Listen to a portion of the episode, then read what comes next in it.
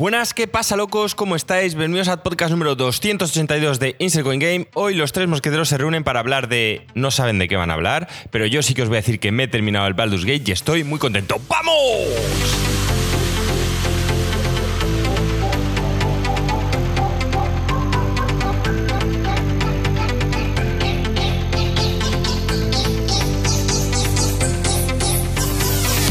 Muy buenas a todos, muy buenas. Eh, veo gente en el chat ya. Saludos, Nelita, Rufer. ¿Qué tal? Marco, Joaquín. Alex no está. eh, le mandamos un saludo muy fuerte. Como sabéis, bienvenidos aquí a ICG. Ya sabéis que emitimos todos los miércoles a las 9 y media hora española y hoy no es otro día que también estamos cumpliendo con lo que debe ser. ¿eh? Eh, sigue subiendo los números de suscriptores, mil gracias a todos vosotros. Estamos en 437, pero Marco me ha puesto un nuevo hito y tenemos que llegar a 450 como mínimo a final de mes. Así que dejaros de huetacas, dejaros de, más suscripciones y seguirnos en, Twitter y cosas de esas y darles a, seguir en, Twitch. Eh, ¿Cómo estás, Marco, tío? Pues muy bien, tío. Eh, eh, nombro el título en Twitch. Joaquín aún no se ha terminado el Baldur's y ahora su título es Me he terminado el Baldur's. Te hemos preguntado antes, Joaquín, tal, y, y yo pensaba que te lo habías ya. O sea, que, estabas, que seguías con él. Me lo ha dicho Sí, justo ha antes de que te unieses tú, tío. Ha sido hoy. Me lo he terminado justo, o sea, antes de salir al gimnasio. Bueno, ahora nos das tus, tus impresiones finales del, del Baldur's.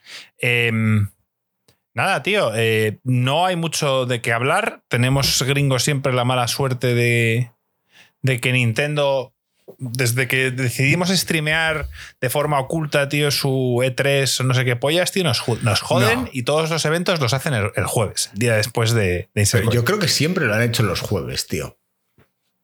Siempre lo han hecho los jueves. Lo que pasa es que antes éramos más flexibles y decíamos, venga, vamos a emitir los jueves, aunque digamos que emitimos los miércoles, vamos a hacerlo un jueves. Y ahora ya somos intransigentes. Joaquín por ahí ya no pasa. Joaquín tiene ya su día marcado y, y ya los jueves no se perdonan. Exacto. Os compro a veces los martes. Pero ¿Ves? depende, ya sabéis que O hay sea- martes que puedo y martes que no. Pero- Joaquín es de esas personas que según se vaya haciendo mayor, se va a volver inaguantable, tío. A ver, los, los grandes podcasts no cambian sus días ni sus horarios por nada. Quiero decir, puede haber un E3 o puede haber un tal, pero ellos, si lo hacen los lunes, los lunes. Si lo hacen los viernes, los viernes. Y nosotros igual, tío, los miércoles a las nueve. Claro. ¿Acaso Dios te dice que vayas a misa otro día, no? El domingo, tío. Es el día del Señor.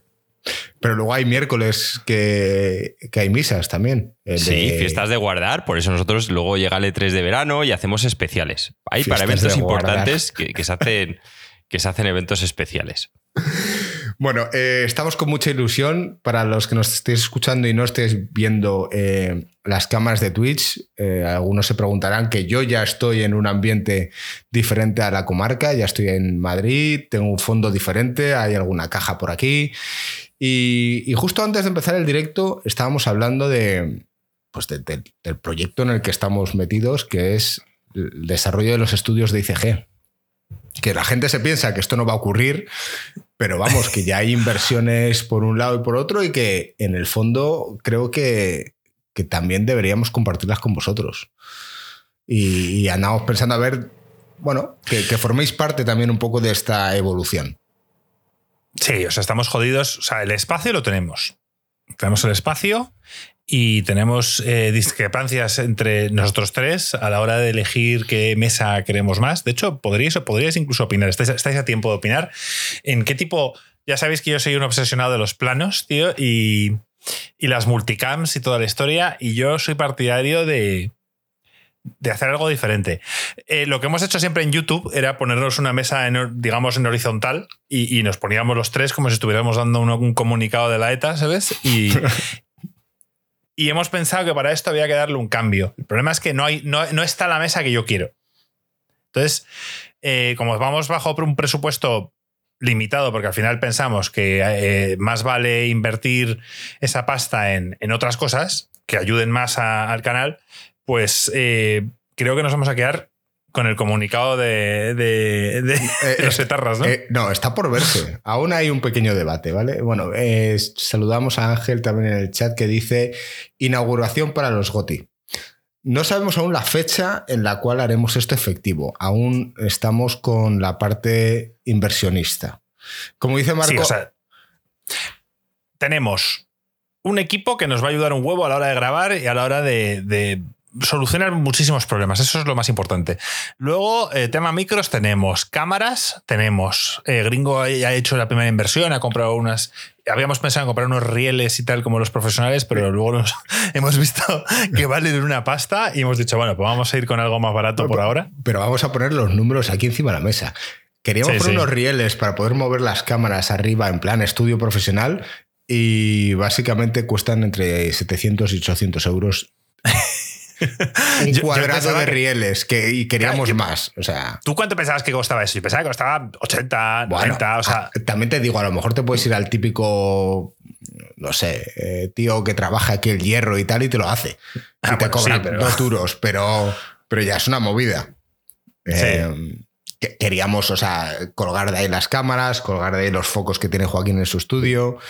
Eh, queríamos hacerlo bien. tenemos, Claro, pero sí. los, los precios, pues no, no va a pasar. Como dice Ruffer en el chat, eh, adiós a la herencia. Pues, pues si no ganamos lo suficiente, al final lo importante es tener espacio e intentar hacer algo.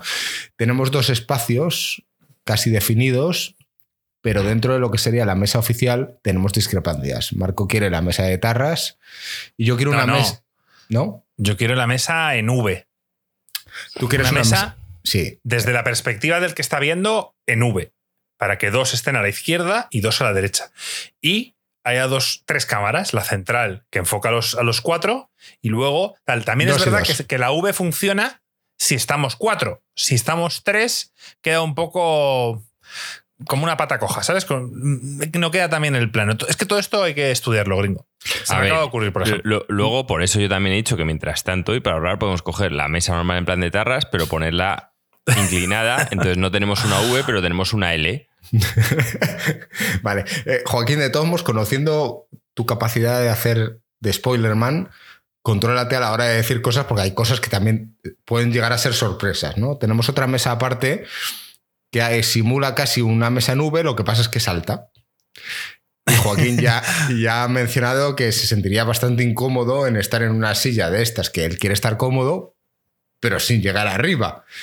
Bueno, lo dijo Marco, ya no me acuerdo. Entonces estamos No, ahí. me- me senté, Obviamente, me no- senté. no va- nadie va a grabar un podcast en un taburete, tío. O sea, No, es que ya, es un ya coñazo. te lo digo yo.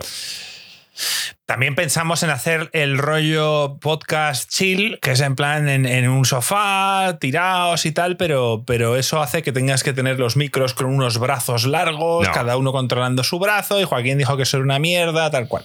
Joaquín quiere tener micros yo- yo de estos eso- de presentador.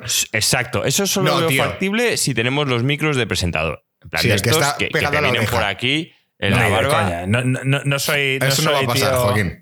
No, ni de coña. Voy a tener yo aquí algo pegado en plan Phil Spencer en el E3. No va a pasar. Pues, pues Nos están diciendo por aquí que tengamos un, car- un cartón gigante a tamaño real de Phil Spencer. Sí, tío. Además, Phil Spencer este últimamente está un cosas, poco tío. raro, ¿eh? Porque sí, últimamente le veo con su mirada así, se pone en plan el tío así, parece como un no muerto, tío. Echa la mirada muy para atrás. Sí, sí. Sí, Es verdad. es muy raro. Y parece que tiene como manteca en la cara, que le está poniendo algo para conservarle, tío. Es muy raro. Brilla mucho. Es verdad. Bueno, que sepáis que estos son un poco eh, los pasos en los que el- estamos. Y el PC, el PC. Ahí estábamos. Un, un gran debate era que al final vamos a tener que tener un PC para emitir y también para hacer la edición del podcast que, que medio la vamos a hacer con otro equipo aparte, ¿no? Y por cierto, pensar en esto.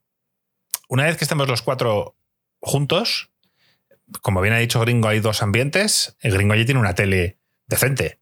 Sí. Vamos a, a- a- a ver si podemos de vez en cuando hacer streamings jugando y obligar a Joaquín a jugar cosas. Posiblemente pongamos en retos aquí en, en esos, esos dineros que tiene Ruffer ahorrados del canal, poder invertirlos en que la gente pueda decir a lo que juguemos o hacer ciertas pruebas de tal. O sea, todo esto puede molar Y además es que no tiene por qué ser cosas actuales. O sea, yo tengo por ahí la Nintendo 64, la Play 2, eh, la GameCube. Imagínate, tenemos ahí juegos muy retros y decimos, Joaquín, ahora te jodes y juegas a esto. Y lo emitimos. o sea, se, se pueden hacer cosas muy chulas. Obviamente vamos a intentar eh, no prometer que vamos a hacer todo esto a la vez. Pero sí que, que- que están esas pequeñas opciones ahí y, y bueno, que, que va a molar. Tenemos ilusión. Lo, lo que está claro es que todo lo que aquí la gente aporte con suscripciones, ahora sí va a ir directo a, invertir, a ahorrar para mejorar eh, los estudios de Insercoin. Ahora, una cosa importante. eh, cuando la gente, bueno, se, se pueda empezar a sentir cómodo con este nuevo fondo que aparece en Twitch, eh, que piense que no va a durar, porque una vez emitamos todos juntos en los nuevos estudios, no va a volver a haber grabaciones de podcast cada uno desde su casa. Grabarán Correcto. los que puedan ir al estudio y quien no pueda ir al estudio no grabará. Esto a lo Sí, mejor a no gente a hacer que no le guste. Claro, o sea, eh, esto se acabó. Esto es como en las grandes empresas que dijeron, ah, sí, en el 2020 cada uno teletrabajo, ay, qué bien estáis trabajando todos, y ahora en el 2023, venga, todos de vuelta a la oficina. Pues a ICG ha llegado también este momento. Así que, bueno, será un antes y un después. Sí, la gente está Sí. rayada porque con, con este fondo, tío, Marco al final consiguió pagar la luz, tío, y que mantengan la, la letra esa china o japonesa o coreana, porque no sé eh, de qué alfabeto es, totalmente iluminada, no como antes que se iba la luz cada 10 minutos había un apagón, tío, y ahora que la gente dice que este fondo funciona, lo vamos a quitar, tío. Así somos. Es muy probable que no pintemos un fondo verde. Por tanto, no tengamos el croma de Joaquín, como dicen por aquí en el chat. Echaremos de menos los fondos barrocos de Joaquín. Ya, no, tío, vamos a, Yo también voy a echar de menos este fondo barroco, me jode. no vamos a usar croma. Croma es trabajo extra, tío. Em, yo me he dado cuenta que, que era la polla y fue una idea y moló y nos reímos y todo lo que queráis, pero al final y es, es curro extra, tío. Lo que queremos es, es dedicar más tiempo a hablar, al podcast tal, y perder menos tiempo eh, editando, ¿sabes? Todo lo que pueda hacerse en directo y subir, mejor. Lo que Incluso está, volveremos a plantearnos subir eh, las versiones a, a YouTube y toda la historia, porque, como digo, no va, no va a necesitar tanto curro. ese es el plan. Es el plan, es posible que vuelva a YouTube.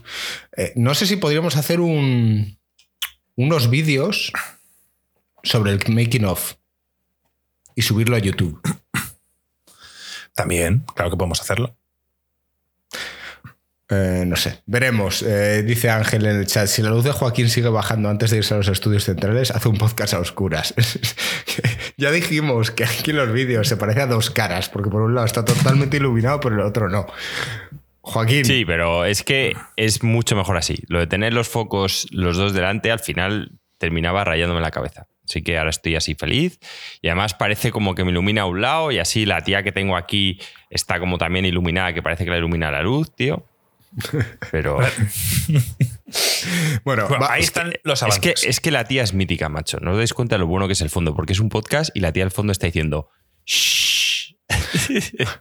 Jo- Joaquín, tú que eres bueno con los nombres, ve pensando un nombre para la sección en la que hablamos de los avances de los estudios. Ve pensándolo. Eh, hostia, ya tenía el nombre. ¿Cómo se llamaba? ¿Os acordáis un programa, tío, que había hace tiempo, que juraría que era en Antena 3, que eran de dos españoles de estos que hacían obras? Benito, Manolo y Benito. y no sé qué. Manolo y Benito o algo así, pero ¿cómo se llamaba el programa? Em, Manolo y pues- Benito. no, No, no, no. Tenía No. un nombre, tío, que los tíos iban Manos haciendo a ahí la obra, chapuza. No. no, era manos, a la obra, tío. manos a la Manos a obra. la obra. Sí, sí, sí. Era Manos manos a la obra. Sí, es un nombre Sí, un poco sí. cutre para. Joaquín, no le pongas ese nombre, ¿eh? Creía, creía que, que tendría un nombre más mítico, tío. Eh, bueno, ve pensándolo, ¿Cómo? ¿vale? De todos modos, eh, nos has comentado justo antes de empezar el podcast que ya te has acabado el Baldur's. Sí, finalmente el fin de semana por, bueno, por eventos y tal, no le pude dedicar todo el tiempo que quería y esta semana le he estado dando duro. La verdad es que el juego yo pensaba que iba a ser un poco más proporcionado, pero el acto 3 es mucho más largo que, que el 1 y el 2. O sea, cuando llegas a Baldur's Gate hay muchas más Te misiones. tiraste la hostia. Sí, sí, sí, sí. O sea, y en, el, y en el 3 no he hecho todo, ¿eh? En el 3 ya hay un momento que he cortado. He dicho, ya está. eh, voy al final. O sea, que, que me ignorado quedaba las aún. secundarias. He ignorado algunas secundarias. Hay principales que he hecho, las de los personajes los he hecho. Eh, sin hacer mucho spoiler diré que en este juego tiene mucho más sentido ser bueno o pragmático que malo en cuanto que hay mucho más contenido. Para empezar, porque eh, los personajes tienen unas secundarias, algunas molan más que otras, pero el tema está en que cuando eres malo te limitan mucho los personajes que puedes llevar. Entonces te estás quedando. O sea, hay, personajes que, o sea, los personajes propios eligen si quieren formar parte de tu grupo o no. Quiere decir, si eres un hijo puta, eh, se van. Se van. Claro. Pero está poco realista, tío. A lo mejor hay gente mala que, debería unirse a ti. Eh, a ver, sí, gringo. Como todo, hay gente que es extremadamente buena, gente que es extremadamente mala y gente que está en intermedio. Gente que está en intermedio puede tolerar ciertos actos y más o menos se los justificas. plan, oye, mira, esto es una putada, pero por un bien mayor, tal cual. O al malo, oye, mira, esto tal, pero si ayudamos. Pero hay extremos, tío. Entonces, el tema está en que el juego, al final, lo han enfocado más para que seas bueno, tío. Entonces, eh, siendo malo, es, cierto que, tienes acceso a un personaje que no tienes si eres bueno, pero siendo bueno, tienes acceso a más personajes que implican más secundarias de calidad. Entonces, pues bueno, eh, yo recomiendo, no tienes que ser necesariamente bueno. Yo, yo en principio me he hecho un personaje pragmático. En plan, oye, mira, eh, dentro bueno pragmático, pero no en plan paladín de no, yo voy a salvar. No, oye, yo tengo aquí una misión y considero que lo primero es tener aliados. Claro, o sea, si, te si, te acerca gente que es de buen rollo, de oye, venga, vamos a ayudar tal cual, y dice, no, no, no, yo soy un cabrón, y dices, vale, pero es que si, si de los ocho tíos, seis son buena gente y tú más o menos tienes que liderar un grupo, porque está claro que cuando te vas a dar de hostias solo, pues te revientan, pues tío, no sé, intenta ser carismático, intenta ser un líder, intenta unir a todos en un punto común. Entonces, el juego está más pensado dentro de que te vendan que puede ser bueno o malo, que por supuesto lo puede ser, pero yo creo que está mucho más justificado ser bueno o, neutral bueno, si lo quieres ver. En plan, el típico tío pragmático, pero que más o menos tiene buen corazón. O sea, no te digo que sea un palaca ni un yo salvo a todo el mundo, pero sí que más o menos al final, pues que no quiere vivir en un holocausto zombie. Joaquín, estás con Jordi Wild y sus opiniones del Baldur's 3 en el que básicamente dice que este juego entra directamente en su top de mejores juegos que ha jugado nunca. Eh, es algo diferente, es algo que le ha cautivado, es, algo que, no había visto hasta ahora. ¿Eso le ha dicho Jordi Wild? También le ha dicho Alex el Capo. También. Es, es, una pena porque seguramente no haya jugado al, al, Divinity Original Sin 2. Yo creo que sí, ¿eh? Yo creo que sí lo ha jugado. Pero lo, lo que tiene este juego que a lo mejor no, vio la gente del Divinity es que obviamente el mundo te importa, porque a mí, la, si me apuras, la historia del Divinity me parece mejor. Lo que pasa es que el contexto es Dungeons and Dragons, son personajes que conoces. El tema está en que, tío, no hay muchos juegos adultos, Marco.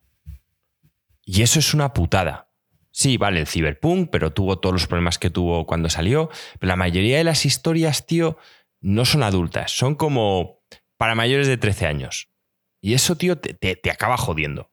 Entonces es como las películas de superhéroes. Y luego por primera vez vas a ver El Caballero Oscuro o, algo, o Deadpool o, ves cosas que te sorprenden. Entonces, a mí el juego me parece muy mejorable. Se lo, decía Gringo al principio. A mí me dejan tuiquear un par de cosas y, lo hago que sea mucho más asequible para, para gente que no está acostumbrada a la estrategia. Me parece un golpe encima de la mesa que dijeran que el combate iba a ser por turnos, algo que ni siquiera se atrevieron a hacer los otros estudios que hicieron el Baldur's Gate 1 y 2 para que el juego vendiera más. Larian ha dicho, no, no, es un juego por... Eh, no, no, no, fueron, fueron uno de los que hicieron el... Es un estudio...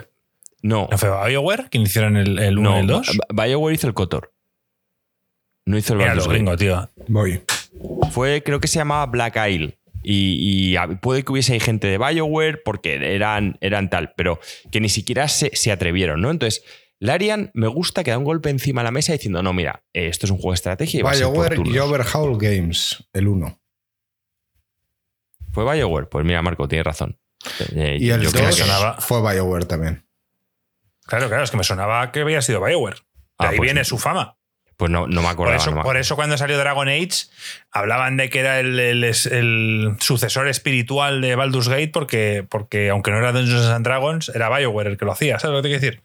Pues, pues BioWare en el momento eh, no se atrevió a hacerlo por turnos, cuando era lo lógico. Y oye, y fue un exitazo, y fue un juego de, más, más market que este. Este me parece que, eh, que el Arian dice, no, no, o sea, es por turnos, por turnos, es un juego que no respeta tu tiempo y se podría hacer que respetara tu tiempo. Y es un juego que necesita de, un aprendizaje que lo puedes buscar o bien por internet, o bien sufriendo en el juego, o bien teniendo un amigo que, te cuente un poco las cosas, ¿no? Entonces, eh, con todos los fallos que tiene, que son muchos, lo que yo creo que, le ha aportado a Jordi Wild y a mucha gente es una historia adulta de principio a final. ¿Y en qué hablo de una historia adulta? No es solo la gilipollez de, que haya gente desnuda, relaciones sexuales, eh, que eso, bueno, también está ahí. Es el hecho de que, aunque seas bueno en el juego el que yo he hablado, las relaciones que tienes que mantener son relaciones complicadas. No, no digo relaciones sexuales, digo relaciones con respecto a los otros personajes que tienen poder en el juego. Tienes que hacer alianzas que son, tienen unos tonos grises eh, bastante jodidos, ¿vale? Y en el que muchas veces, pues, tu vida depende de un personaje que es un cabrón, a ver qué leches haces, y eso mola mucho. Y sobre todo es que ya una vez que te acabas el juego, da igual lo que hayas hecho, da igual cuántas secundarias, da igual tal. O sea, esto no es un final feliz. En plan de, no, bueno, llega al final del juego y Mario se casa con la... No, no, no. O sea, esto no funciona así. Hay personajes que, según X decisiones que hayas tomado, les va a ir mejor, a otros les va a ir peor porque, oye, estaban en una situación jodida. Entonces, tío, el juego acaba y, es un momento agridulce porque te ha llegado al final, algunas cosas han salido como te esperabas, otras no, y la gente no está acostumbrada a eso.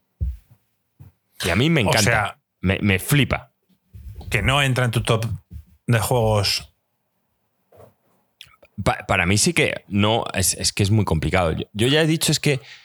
Yo ya he dicho que hay un momento que cuando das un full pedal, para mí es un juego que se va a quedar siempre. Y este lo echaba, lo echaba mucho de menos. Este género. al final es full pedal, ¿no? Sí, sí. Es full pedal de calle. Y sobre todo, es que ya os digo que. Pero hay una cosa que me has dicho justo antes de empezar. O sea, recordamos la escala. Un full pedal es para ti un juego magistral, pero además para aquellos que no son fans del género, deben jugarlo. Y tú decías justo antes de empezar que a jugadores como Marco y yo, la barrera de entrada es grande en este juego. La, barrera de entrada, si no se lo quiere poner en fácil, es grande al principio. Que yo dándoos tres consejos, simplemente cómo tenéis que haceros el party, ya cambia muchísimo. Muchísimo. Y porque luego tienes la opción de, oye, eh, que los niveles te los suba automáticos, que lo hacen bastante bien. Entonces, más o menos con elegir un party decente no es tan complicado. O sea, ten en cuenta que yo juego normal sin utilizar consumibles. Que eso eh, sube bastante la dificultad. Y el juego se va haciendo más fácil. Porque al final, bueno, si el juego te gusta, vas viendo las secundarias, vas eh, con nivel de más y bueno, llegas con personajes muy petados. Ahora, es un juego que, pues como Juego de Tronos, yo Juego de Tronos a todo el mundo le dije, Juego de Tronos es una pedazo de serie, pero a, la gente que se la recomendé en su día le dije, tío, o le das cuatro capítulos o la vas a abandonar. Aquí puede pasar eso también. Claro, aquí hay un esfuerzo inicial que, lo tienes que dar. O sea, para empezar, es que e, es un juego, un ejemplo, ¿vale? De, cosas que a mí me parece una cagada, gringo. A lo mejor entras en una habitación que hay siete cajas de madera y las siete cajas de madera las puedes abrir y ver qué hay. Y normalmente no hay nada. A veces hay un par de monedas de oro, a veces hay una fruta, pero es una pérdida de tiempo para algo irrelevante. Pero que hay gente que a lo mejor. Esto pasa en el Starfield. Pues. Hay muchos juegos. Sí, vale, pero pero es realista. Sí, ah, pero quiere decir que, a lo mejor es desesperante porque te dedica mucho tiempo para una de pues ellas. No, las, no las abras. Ya, pero, ya, pero en los juegos de estrategia hay mucha gente que hasta que luego ya empiezas a distinguir qué tipo de cajas puede tener cosas buenas, qué cofres sí, que no. Al, final la cosa va cambiando, pero al principio, en un juego de estrategia donde los objetos marcan mucha diferencia, vas mirando todo. Y, de repente se, te, llena el inventario y mierdas de estas que es que se podía haber hecho todo mucho más eficiente. Pero, pero sí, eh, si le das el tiempo, yo creo que tú lo los dos lo agradeceríais. Me sorprendió, Joaquín, que la semana pasada estábamos tú y yo, me dijiste, Marco, ¿qué debería jugar? ¿Sea of Stars? Eh, ¿Starfield? ¿O cuál era el otro? Blasphemous. O Blasphemous 2. Y has aparcado completamente ya el Armor Core 6. Me he dado cuenta de que el Armor Core 6 lo voy a jugar, pero sé, sé, y todo el mundo decía, no, estás enamorado de... Y es cierto, eh, yo estoy enamorado de From Software. Pero es porque ahora ha leído mismo- opiniones, ya te lo digo. Ahora mismo... el- Claro el- que sí. el- he leído de cómo es el juego y he leído también opiniones del Sea of Star. Y la verdad es que, tío, eh, me refiero, el Sea of Star mm, puede que sea la sorpresa este año. De hecho, tenía más ganas de jugar de- al Sea of Stars que al, que al Starfield. Ruffer, que ha jugado y terminado el Armor Core, dice: si Sekiro no te mola, este menos. Y por eso no lo va a acabar jugando. Porque ha No, leído no opiniones. jugar. yo creo que no. jugar, lo- jugar, gringo. O sea, yo cualquier juego de From Software lo voy a comprar y lo voy a sea, a ¿Se jugar ha ni llevado tu dinero ya From Software? Porque decías que, que se lo iba a llevar. déjalo ya comprado y ya lo jugarás. Claro. No. Eso es absurdo, porque cuando. Porque si al final lo puedo jugar dentro de cuatro meses, lo voy a conseguir más barato. Las únicas ventas No, que tú- importan pero a tú los estudios es durante las dos o tres primeras Y semanas. tú Luego ya decías que igual, por From Software que lo ibas a hacer por ellos. Que porque lo iba a comprar. Pero no que lo iba a comprar el día uno, lo voy a comprar cuando lo juegue. Al igual que el Starfield. El Starfield no, porque está en Game Pass. Pero yo no compro los juegos hasta el día que los voy a jugar. O sea, A ya mí esto no me al- suena, al, ¿eh? al Diablo, que, es, que ese sí que me jode. Porque al, al final veo que el Diablo, no, viendo el año que hay, no lo vamos a tocar. En 2024. Yo eh, he visto opiniones por redes sociales de que el Diablo 4 había menos de 700 streamings eh, en Twitch. O sea, hay juegos que tienen juegos de estos de azar y tal. Bueno, ya, pero es que eso, eso no es justo, tío, porque, porque hay tantos juegos de mierda que los streamers ponen de moda y que todo el mundo se engancha a ellos. Eso no, no es- no me parece justo. Diablo 4, eh, amigo, Diablo 3 me gustó. Que la gente dijo, eh, bueno. Diablo 4 es un juegazo. Lo que pasa es que, bueno, es, es- es Diablo. No, no esperemos una cosa diferente. Frost, Eh, no, no pretendemos compararlo. No pretendemos compararlo. Lo que quiero darle es el valor que Joaquín le dio en su momento. Joaquín decía que para él la compañía de la cual estaba enamorado cuando era joven era Square. Y que eso había cambiado con el paso del tiempo y que ahora era From. Y que por lo tanto cualquier cosa que él en este caso lo llamaba experimento, decía que lo iba a apoyar porque estaba a favor de la compañía. Entonces, si vas a apoyar de manera eh, incondicional, comprarlo ya, como hice yo con el Anthem. Sí, igual. dices tú con el Anthem. que no, que no, que yo lo compraré, y luego pero el día el, que lo el vaya a jugar. símil que saqué yo fue con el Returnal y Ruffer dice que si odiabas el Bullet Hell del Returnal, este es peor. Eh, también, eh, por, por deciros, yo siempre os lo recuerdo otra vez, en Sifted yo escucho a, lo escucho cada semana y uno de los dos es súper fan de Armor Core, desde siempre. Porque claro, est- esto es Armor Core 6 y dices tú, joder, pues ¿ha- había cinco anteriormente. Sí, desde la Play 1 hasta tal. Y el tío ha jugado todos y, decía que le sorprendía muchísimo que básicamente han hecho un Armor Core. No se han dejado influenciar por mucho por la saga Souls y por tal. Han hecho un Armor Core más. Que a él le gusta, pero que entiende que mucha gente no le puede gustar. O sea que, no sé, yo ya te digo, yo no sé si lo jugaré. Este año es complicado con todo lo que hay. La otra cosa, gringo, que quería hablar es, eh, yo la semana pasada me tomé algo con Joaquín el jueves y así, con la copita y tal, le digo, oye, Joaquín, ¿qué pasa si después del coñazo que has dado con lo del Zelda, eh, el puto Zelda, porque está todo ya dicho, todo el GOTI, no sé qué era, ¿qué pasa si en los Game Awards gana el Baldur's Gate 3? ¿Dónde te vas a esconder? Y, y se lo dije, se lo dije en el, eh, allí tomando algo y se lo digo ahora en el podcast, tío. ¿Qué pasa si eso ocurre? Que lo Ah, veo no, poco probable, ah, no por no, la calidad no, del no juego. A día de hoy tiene mejor votación. Sí, sí, No, sí. no, lo veo es- poco probable. O sea, aquí Jeff Keighley tiene dos, tiene dos cosas. Una, contentar a Nintendo, porque ya ha contentado a Sony en varios. La- el, el- el God of War le dio el mejor juego. O sea, durante varios años ha ganado Sony, si no recuerdo mal, el Last va a estar. Y ahora Nintendo, que estaba allí sentado, en plan, bueno, ¿nosotros qué pasa? No lo había Sí, que- pensado, pero te- yo me da a mí que sí que se lo va a dar, ¿eh? No se va a dar. al, al Baldur's. Ni sí. de coña. Ni de coña. Bueno, eh, bueno, pero, o sea, ¿Qué- bueno, pusiste- qué- yo se lo digo, qué yo se lo digo a, a los, a los oyentes, les Que digo no que cuando se lo dije, es que no a Joaquín pasar. le cambió la cara. Le cambió la cara. Se quedó como diciendo, no lo había planteado así. Bueno, no tú- pensaba que este año iba a llegar un juego como Baldur's 3 y iba a plantarle cara al Zelda Tears of the Tú- Kingdom. tú- pero Joaquín, ponte en, un- en ese potencial escenario, tío. Si fuese así y tú que decías que todo el mundo se le iba a dar al Zelda y de repente los Game Awards se lo lleva el Baldur's, Es que, es que no va a pasar. Ya te digo que todos los, todas las páginas de internet se lo van a dar al, al Zelda, tío. O sea, te hablo de importantes. O sea, ya de cierto volumen y de cierto número de suscriptores. ¿a ti qué te lo van a importa, tío? En los Game Awards, las eh, revistas, No, pero, pero es que el, el- el jurado importa lo se mío. compone. ya, o ya. sea, no es la- Jeff Keighley quien da el premio, ya, es ya, jurado. ya. Y también ese jurado en, en valor sobre las puntuaciones que el resto de revistas han hecho a lo largo de todo el año. O sea, hay. Yo solo digo que la inercia. O sea, que votar hacia Baldur's Gate 3 queda bien a día de hoy. Votar a Zelda Tears of the Kingdom es como, bueno, pues eso ya estaba claro, ya lo sabíamos. O sea, queda como. Queda como cool que Baldur's Gate 3 y da prestigio a los Game Awards que un juego como Baldur's Gate 3 pueda ganar por encima de Zelda. Yo solo digo eso. Que luego lo gana el Zelda y Joaquín tenía yo razón, tal cual. Puede ser. O sea, sigo diciendo que el favorito es Zelda. Pero, pero esto, admíteme por lo menos, Joaquín, que esto a principios de año no lo planteabas. No te lo planteabas. Bueno, ver, en ma- es que- en mayo, ma- cuando empezó a dar por culo.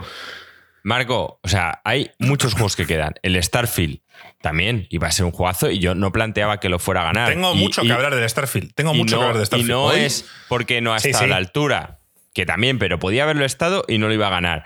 Eh, tal, o sea, yo vi el Zelda y dije, este es el juego que, que ya está, lo va a estar. Han metido aquí un Minecraft, han hecho un tal, está todo el mundo construyendo mierdas. Que yo lo único que habría pedido es que hubiese sido un puto Mario, eso es todo. Que hubiese sido Mario, que es fontanero, que tiene más sentido, pero da igual, no voy a hablar del puto Zelda. Va a ganar el Zelda todos, en todas las páginas de cierto tráfico de, de suscriptores, va a ganar el Zelda. De puta cabeza.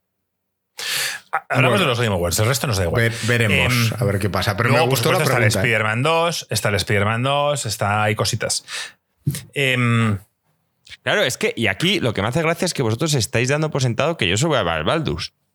Hombre, es que eso lo tenemos clarísimo todos. Pues, ¿puedo apostar? O sea, a- te, vamos, te vamos ahora a acosar, como tu- tú con nosotros. ¿Puedo y vamos a apostar? estar tres meses diciéndote que vas a votar al Baldur's Gate.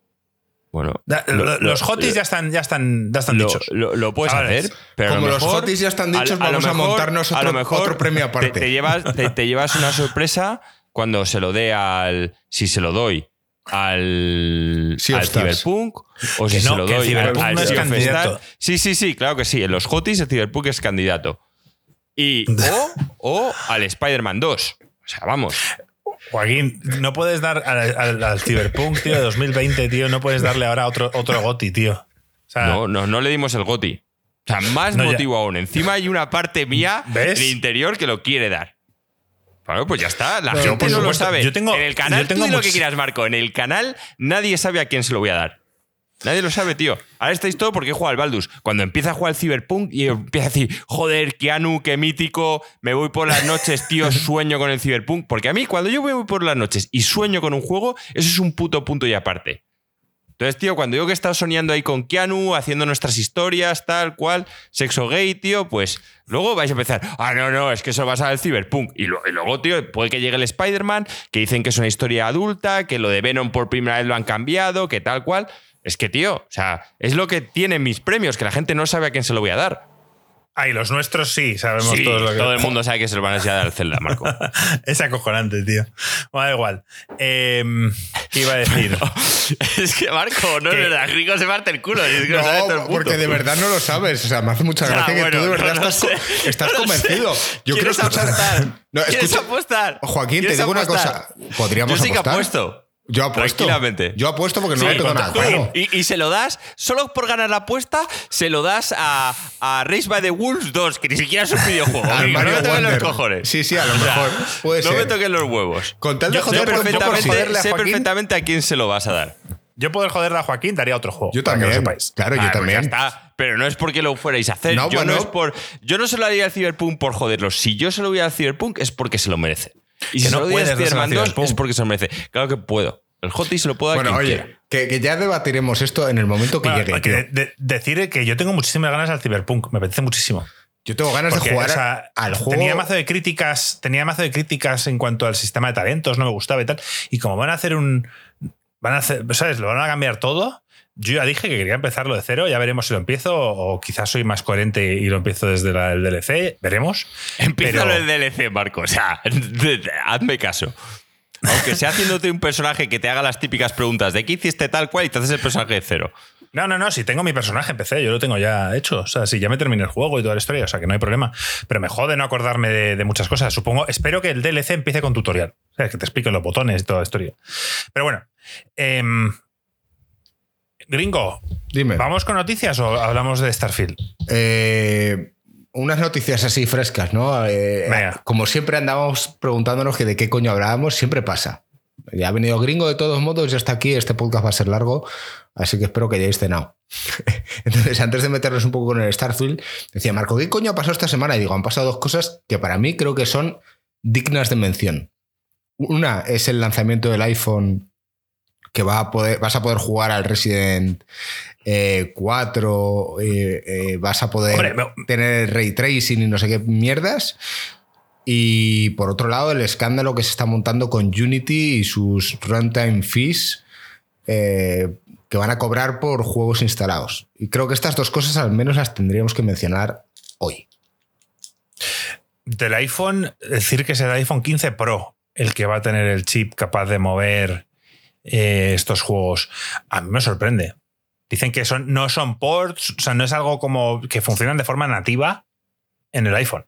El Assassin's Creed eh, Mirage, o sea, el juego que, que aún no ha salido, que dicen que para principios de 2024 saldrá en, en el iPhone. Me sorprende. No sé quién coño va a pagar por el Assassin's Creed 40 o 50 pavos, pero, pero, pero, o sea, tengo ganas de ver qué es capaz de hacer el teléfono, me sorprende. Esto es game changer. O sea, eh, ya hablamos de que si Apple a lo mejor se quería meter en, el sector Hombre, gamer, sí. pero, pero tú jugarías un juego eh, como ese en un iPhone. Tío, yo juego a No. veces al, al Rocket League, el, el Side Sweep este, y la batería se la funde en nada. No, no lo jugaría porque tengo otras opciones. Ahora, si solo tuviera un iPhone, pues probablemente sí que le daría una oportunidad. Que, que te Pero- dura media hora la batería. Pero enchufas, ya ves tú el problema. Es que tú siempre piensas en jugar a cosas eh, on, ¿sabes? On the fly, o sea, estar en un vuelo, estar en el autobús, puedes jugarlo en tu casa. Y enchufado el teléfono. O sea, me estás diciendo que va a haber alguien en su casa que no tiene una consola y no tiene un PC, pues se va a comprar un iPhone de estos, se va a comprar No, un comprar, juego no, quizá- y para poderlo jugar en el sofá lo va a tener que El tener iPhone, enchufado. gringo, gringo, gringo. Nadie se va a comprar el iPhone por los juegos. Claro. O sea, eso es, eso es un extra. El iPhone sí se que lo van a sí que- comprar por lo que se lo compra la gente, que es por la cámara y hacer sus fotos y salir bien. Por la misma mierda que se lo compra siempre todo el mundo. Luego, los juegos es una puta opción. Pero yo que me vi el keynote, eh, creo que Alex podría corregirme, creo que es la primera vez que han hecho tanto hincapié en el gaming. O sea, hubo una sección para gaming en el que presentaron los juegos estos y en los que hablaron de ray tracing y hablaron de más cosas, cosa que me sorprendió. Mira, yo lo del gaming solo lo veo una estrategia para las gafas. Al final, tú llegas con tu iPhone, el iPhone tira el juego, lo tienes enchufado y tú estás con tus gafas viendo el juego en plan full pedal. De lo que más me gustó, y esto no tiene que ver con juegos, pero de lo que más me gustó es lo del spatial video ese. ¿eh?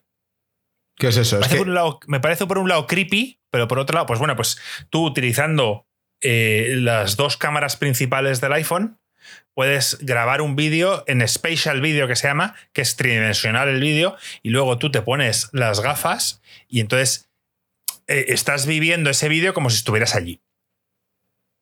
¿Sabes? Entonces puedes grabar imágenes en la playa con tus hijos o en un concierto o en un no sé qué. Y vamos a partir de la base que yo estoy en un concierto y yo le he enviado a Gringo este vídeo y Gringo también tiene las gafas. ¿sabes? Aquí todos nos hemos comprado las gafas Y yo estoy en el entonces concierto. Gringo está en el concierto viviéndolo. Vamos a ponernos en ese caso que Apple quiere vendernos. Eh, el primer año, evidentemente, no, porque las gafas son 3.500 pavos, no recuerdo mal. Pero de aquí a 5, 6, 7 años, eh, quizás hay gafas al igual que están las Vision Pro, quizás son las Vision eh, Lite y, son más económicas y quizá mucha más gente empieza a meterse en esto de las, de las gafas. Pues me pareció me pareció un punto futurista y que, y que me gustó. Yo he leído, bueno, hubiese estado bien que hubiese estado Alex aquí para poder comentar esto y seguramente se esté tirando los pelos, como hace siempre que no está. Dice, yo hubiese comentado aquí un mogollón de cosas. Yo he visto un vídeo por ahí de gente diciendo que es de los eventos más descafeinados de Apple, que parece que han perdido un poco la chispa, que han sacado el nuevo Apple Watch, que es igual que los cuatro anteriores, que lo único que tiene es la versión rosa, y que han copiado el movimiento este de coger las llamadas y demás de hacer así, que lo han cogido de la película de Zombieland. Y los, y los iPhones son, eh, son upgrades bastante pobres. Lo del USB-C creo que es lo mejor que tiene, que ya por fin, que ellos ahora lo venden como por fin estamos en USB-C y, lo que no dicen es que Europa les ha obligado. y aún así han puesto que el 3, o sea, la versión 3 es la del más caro y los otros tienen la versión 2. Sí, sí, sí, sí. Y pues, un poco descafinado, sí. O sea, a ver, bueno, Apple resurgió, entre otras cosas, por. Acordaos de los. De, de los diseños esos que tenían los Macs de colorines de hace años.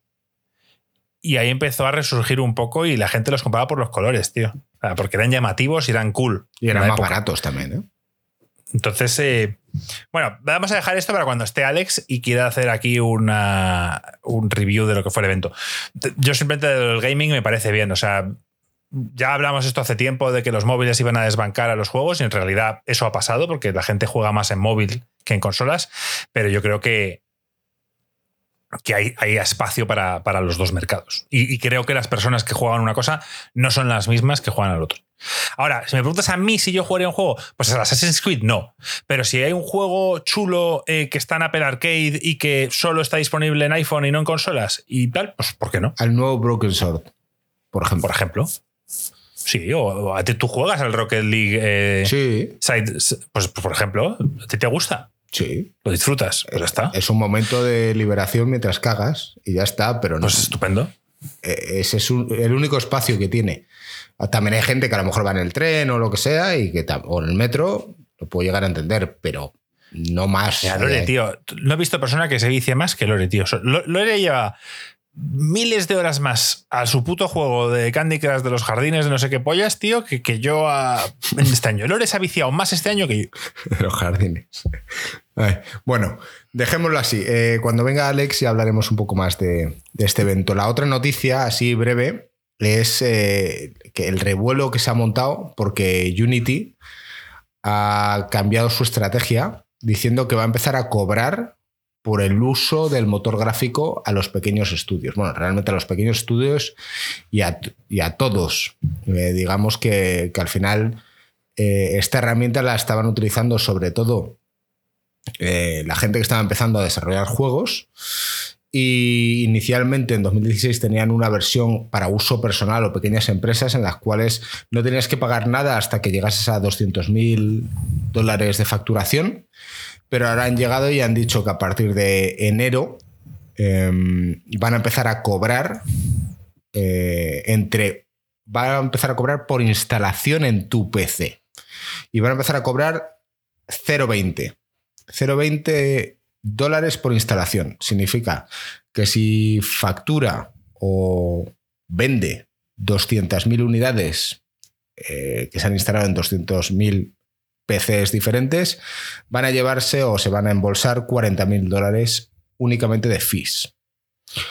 Eh, hay pequeñas empresas que directamente se plantean que esto puede llevarles a la ruina eh, hay compañías como la de Cult of the Lamb que han dicho que a partir del 1 de enero van a desinstalar sus juegos para que no los puedas comprar eh, e instalar, que si quieres aportar y ayudarles, que lo hagas ahora. Hay otros que dicen que esto no va a salir para adelante. Hay otros que se plantean, pero esto cómo coño lo van a controlar. Imagínate que un pequeño estudio indie desarrolla un juego en Unity y llega a un acuerdo con Game Pass Entonces Game Pass no les paga a ellos para darles visibilidad, pero esta gente se lo instala en su PC.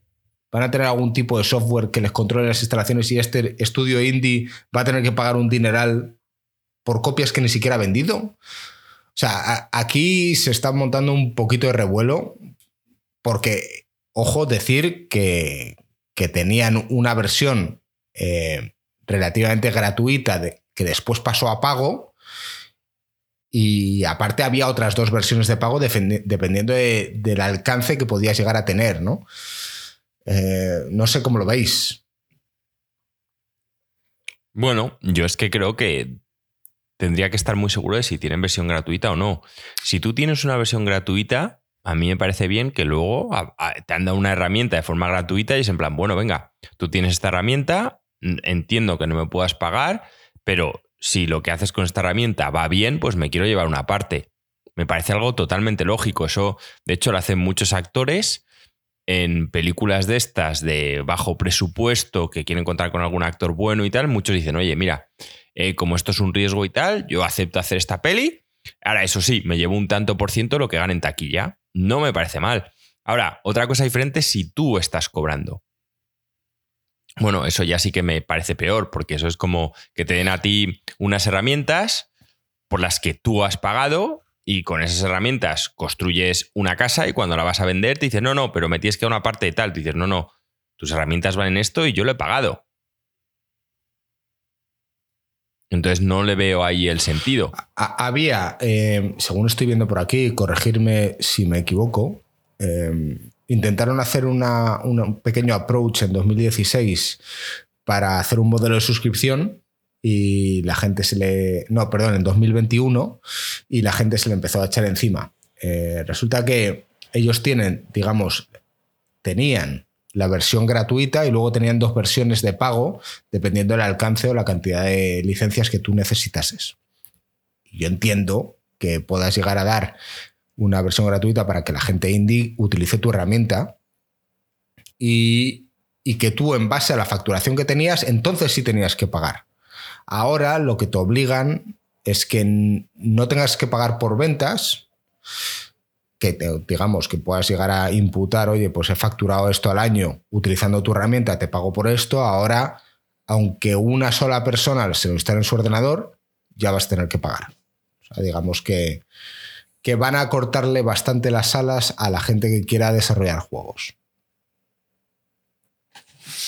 A ver.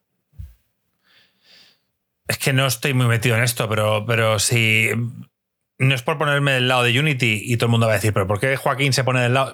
O sea, si tú has creado un programa y la gente lo está usando, estás en tu derecho de cobrarlo. Mira. y si durante mucho tiempo ha sido gratuito y ahora lo quieres cambiar, también estás en tu derecho. Ahora, no sé, eh, cuando firmas las típicas condiciones, aunque sea gratuito, supongo que ahí pondrá que en cualquier momento pueden cambiar o lo que sea. Entonces me parece feo por la gente que lo hizo en su momento y que ahora, como el culto of the Lamb, les quieran cobrar, supongo que desde el día 1 para adelante, no de antes, ¿verdad?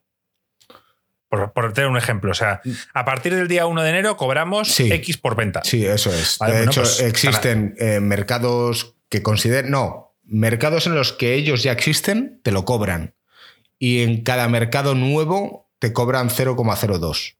Bastante menos. Dice Miguel, Unreal 5 es gratis. Bueno, pues es que cada uno puede hacer lo que quiera con, su. No, a ver, a ver, a ver, a ver, a ver, esperar. Eh, es que justo están hablando de Unreal Engine, que es lo que yo estoy leyendo ahora, ¿vale? Porque para poder comentar quería ver cómo trabaja Unreal Engine. Entonces os lo digo. Unreal Engine tiene unos royalties, primero que es de un tanto por ciento que me parece más objetivo que poner 20 céntimos. Porque al final es más lógico cobrar un tanto por ciento según lo que valga el juego. Pero estos royalties solo se aplican a partir del millón de euros. O sea, si tú no llegas a vender un millón de euros, no se te cobra nada. Eso sí, cuando tú ya has ingresado un millón de euros, que ya es en plan, oye, tío, has cobrado una pasta, a partir de ahí sí que cada nueva copia va a un 5% de lo que tú hayas vendido. Ese es el royalty. Entonces, no sé, me, refiero a que la gente te dice, es que Unreal Engine es gratis. No, no, no. Unreal Engine no es gratis. Unreal Engine tiene un modelo que me parece muy lógico en el que, oye, mira, eh, si sois desarrolladores y no tenéis dinero, lo podéis utilizar, es gratuito, nosotros ofrecemos el todo. Ahora, eso sí, si luego te va bien, eh, nos tenemos que llevar una parte y me parece algo totalmente Bien. lógico. Es como el WinRAR, tío. ¿Quién ha pagado por el WinRAR alguna vez? ¿Sabes esa versión eterna gratuita en la que todos descomprimimos? S- Sigue funcionando esa, ¿eh? Eh, Imagínate que un día dices, quiero, oye, WinRAR quiere cobrar y todo el mundo, ¿qué? ¿Qué? ¿Están gilipollas? ¿Que voy a pagar yo por esto? Bueno, pero está en su derecho. Eh, Yo he puesto otro, antes otro ejemplo, el OBS. Esto, esta plataforma que utilizamos aquí para streamear, esto es gratuito. Eh, si de repente decidieran cobrar una suscripción de tres pavos mensuales, están en su derecho. La gente se indignaría. ah, tal. Aquí eh, te están hablando es de que- que... de que lo mínimo que tienes que cobrar son 200.000 en los últimos 12 meses. Puede decir, ¿es mucho dinero o no lo es? Eh, realmente sacas un juego, claro, eh, pero también te digo, si tienes un juego que cuesta 60 euros, con que vendas 3.300 unidades, ya llegas a esa cantidad. Digamos, Pero, pero No es lo mismo ingresos que beneficios, pero bueno, al final a mí me parece esto es que la fórmula Esto es que la, facturación. que la fórmula de Unreal me parece la, la mejor. Que al final se va a un millón de euros, que es una cifra, me parece que elevada, ya sea en ingresos, que en este caso será en facturación. Me refiero, si has facturado un millón de euros, has ganado pasta, tío. Ya está. Y a partir de ahí, ya el del resto, vas pagando tu 5%. Es Bueno. que es la fórmula perfecta y nadie se les ha quejado, nadie se ha dicho nada. Encima la gente sigue pensando que es gratis y no es gratis. ¿no? El primer millón, el primer millón está exento. A partir de ahí empiezan a cobrar. Hostia, y cobran Claro, un tú- 5%. Tú imagínate que el Hollow Knight, no sé en qué motor se hizo, pero imagínate que se hubiera hecho en un Unreal. ¿Crees? Yo creo que estarían encantados de pagar el 5%. O sea, esta gente están untados. O sea, ganan un pastizal. Y no es lo mismo un estudio grande que tiene mi mazo de personal, gastos, etcétera. Eh, es que te diría que hasta eh, dependiendo de un juego como Hollow Knight que ha sido desarrollado por pocas personas y que han vendido millones y millones y millones millones de copias, tío, pues eh, posiblemente les salga incluso mejor que a un estudio Yo, yo- grande. yo aquí lo puedo llegar a entender, el, el movimiento, al final las empresas tienen que ganar dinero, eh, pero al final el, el perjudicado siempre es el mismo. Al final va a ser el gamer, porque al final el que va a desarrollar el juego va a poner el precio más caro del producto y, y va a tener menos visibilidad seguramente para, para poder vender más. Ya está. Aquí es Yo- a donde quiero llegar, que, que el perjudicado al final somos nosotros. No sé, es que, Elita. es que Hollow Knight habrá sido el juego más rentable de la historia, inversión y recaudación. Puede estar ahí con el Stardew Valley, seguramente. Digo, ver, lo que hay que tener en cuenta es que estos engine también, o sea, que tengamos un engine como es el Unreal, es la polla, tío. ¿Cuántos juegos son una puta mierda, entre otras cosas de Bethesda, gráficos y tal, porque no quieren pagar el puto 5% de fee? ¿Y cuántos juegos hemos jugado en Unreal Engine que se ven espectaculares? ¿Hemos jugado algún juego de Unreal Engine 5? Yo creo que no, ¿no? O sea, hemos Pues- jugado muchos juegos en, en los anteriores. El Batman Arkham Asylum era Unreal, el Mass Effect es Unreal, El o sea, hay muchísimos juegos. ¿No es Unreal? Gears es Unreal. Sí, sí. Hay muchos. El Borderlands creo que también es Unreal. Fortnite corre en Unreal 5. Pues no, no he jugado a Fortnite. O sea que no, no lo sabría. Pero bueno, Joaquín tiene razón. Al final creo que, bueno, Unreal tiene razón. Es la forma de hacerlo.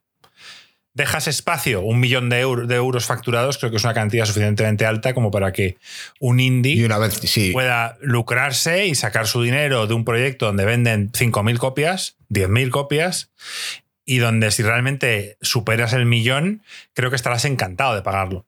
Sí. Yo creo que sí. Bueno, sí, sí, claro. Es que a los que esto lo que les jode son a las otras grandes empresas, en plan, pues eso, EA y tal, que dicen, joder, un 5% de ventas Joaquín- millonarias les toca la polla, pero claro, lo que no se dan cuenta es que están recibiendo, o sea, aquí en el fondo los que salen ganando son los indies, porque te estoy hablando que un indie, cuando se pone a hacer el juego con Unreal, es que está teniendo el puto mejor motor gráfico que hay. Vale, eh, O sea, Joaquín. es- eso es un canteo. Y te Pero digo una claro, cosa. Hay otros estudios que no y, quieren. y- Dime. y- y las grandes compañías como Sony y otras que, que, bueno, que, que ya pagaban, que no tenían la esta gratuita, sino que pagaban un fee pro de profesionales. Aparte de eso, ahora van a tener que seguir pagando eh, este fee mensual. ¿También Eh, te parece tío. justo? Yo, Pero, yo no, yo gringo, creo es que las empresas grandes usan, usan Unity, ¿eh? Pero No, bueno, ellos, las empresas grandes no, pero, pero muchos juegos que están en su plataforma usan Unity. Pero em, es como Nintendo, Sony y Microsoft. Co- Cobran 12 euros por, por siquiera publicar tu juego en su plataforma. Por cada venta cobran 12 pavos.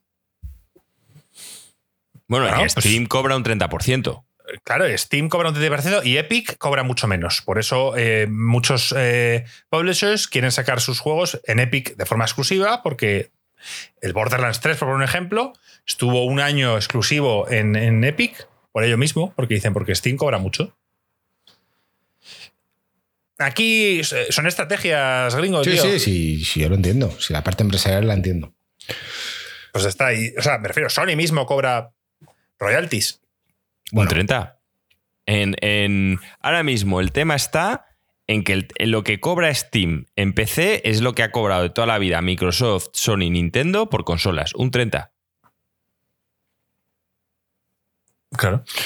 Eh, Frost dice en el chat una, una cosa que, que seguramente Alex también lo dominaría, porque esto seguro que está penado en Estados Unidos. Dice: Lo feo de todo esto es que el CEO de Unity vendió ayer un paquete de acciones grande de la compañía justo un día antes del anuncio.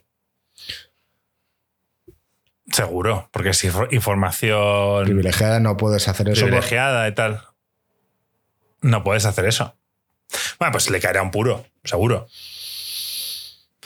Bueno, vere- Eso seguro. veremos. Vamos a cambiar de tema, vamos a cambiar de topic. Eh, si estáis. Tengo yo noticias, gringo, un par de noticias cutres, pero mm, las busqué, pues ya que las encontré, las, las voy a leer, A, ¿no? a ver, claro, tío, a ver qué traes encima de la mesa.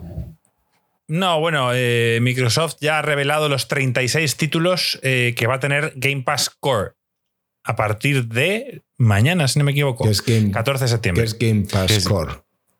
Pues el Xbox Live, acordaos, se eliminó. Hasta hace, hasta hace nada, Xbox hacía lo que hacía PlayStation, que era pagando la suscripción que te permitía jugar online, te daban dos juegos mensuales. ¿Qué pasa? Que durante mucho tiempo Xbox los juegos que ha dado eran lamentables. O sea, te daba el Barbie, Ponies Island y el no sé qué, ¿sabes? Entonces, no tenía ningún sentido ya. Y con toda la infraestructura que había montado con el tema Game Pass, lo lógico es que hubieran que cambiaran eso. y, fi- y finalmente hicieron cambiarlo. Entonces, lo que han hecho es, tú pagando simplemente el básico, que es Game Pass Core, tienes acceso a, a jugar en, en línea y acceso a estos 36 juegos eh, a los que puedes jugar. Luego ya podrías pagar el Game Pass eh, de consola normal, el Game Pass de PC o el Game Pass Ultimate. Y estos 36 juegos son juegos que van a estar fijos ahí, que no van a entrar, no van a salir o. Supongo que, irán cambiando. Ellos te avisan de lo que es el lineup inicial. Luego ya pueden ir modificándolo. Entonces, voy a decir algunos, ¿vale? No voy a decir todos. Está el Among Us, está el Dead Cells, está el Celeste, Dishonored 2, el Fallout 4, eh, Firewatch, Gang Beast, gringo, que nos mola mucho a nosotros, el Gears 5, Halo 5, Hellblade Senuas, Limbo, Inside, Overcooked, Ori and the Will of the Wisps, eh, Slay the Spire, Spiritfarer, Stardew Valley, ¿Qué va a Vampire costar? Survivors, Unpacking. Hay, hay- yo Hay creo que- cosas interesantes. ¿Qué, qué va a costar? Sí, la mayoría indie va a costar em, 60 euros al año, lo que cuesta. Lo que costaba hasta ahora el Xbox Live. Que no hemos hablado, por cierto, de la subida de precio que hizo Sony. Sí, que lo hablamos. Sí, lo hablamos. Lo hablamos, pero no lo estabas tú. hablamos en Ah, el vale. anterior podcast. No tú no estabas. Sí. Vale, vale, vale. Una subida de un 30 y pico por ciento. Eh, Miguel, esa no, esa no te oímos hablar mucho aquí en el chat. No has comentado mucho E- ese eso. día no vino. Ese día te saltaste, se te saltaste la clase, ¿eh? Dijiste, buf, yo hoy, yo mejor por, no, mejor no aparezco por allí hoy. Sí, te, ma- te mandamos un saludo fuerte, Miguel, que te tenemos en el chat. Eh, De todos modos, aquel día no estuviste, pero siempre nos gusta que estés por aquí. A mí también. Miguel encantado. Dice, cuanto más quiera cobrarme Sony, mejor. Más dinero tendrán para sacar los juegos que, que yo quiero. La calidad La cuesta. calidad cuesta. ¿Ves? Sí, sí. Efectivamente. Sí, pero Eh, hablamos en ese podcast de que la subida era, era importante. ¿eh? Hablamos de entre un 38%, creo. Dependiendo de si pagabas la suscripción anual y tal, o sea, No, era la subida de las anuales, pero dependiendo del, del nivel que tenías, el Essential, el Plus, el no sé qué, podía subir entre un 33 y un 38%. Es que ahí es para despedir a alguien. Alguien no ha hecho bien los números. Tú no puedes, mm, un año después de haber presentado esto, subir un 40% eh, eh, el precio. de- es que es una locura. Y diría, oye, pero ¿a quién, quién, quién es aquí el matemático? Es que- ¿Quién ha hecho los putos Es que números? si te ponen esos precios de primeras hace un año, quizás mm, no se sube al barco casi nadie. Pues si, si son tan altos, pues tío, enmascáralos, no pongas una suscripción anual para que no parezca que es tan alto. Ya. No sé. Así, realmente, si tú multiplicas, si tú dices, ¿qué te gastas en Netflix al año? Pues la gente no ha hecho el cálculo, es una gilipollez, pero seguramente dicen, ¡hostia! Joder, pues me estoy dejando una pasta y encima pago Disney Plus, Amazon Prime y tal, y me estoy dejando 300 pavos o 400 pavos al año entre todas mis suscripciones de mierda, ¿sabes? Sí, sí. Bueno, entonces, ¿cuál, Yo desde luego que me lo dejo. cuál- cuál era la, ah, la noticia? Ya has dicho la de Xbox Core. Vale. Eh, eh, Entre esta noticia y la siguiente, quería comentar algo que me dejó muy en shock ayer que estuve con nuestro streamer oficial.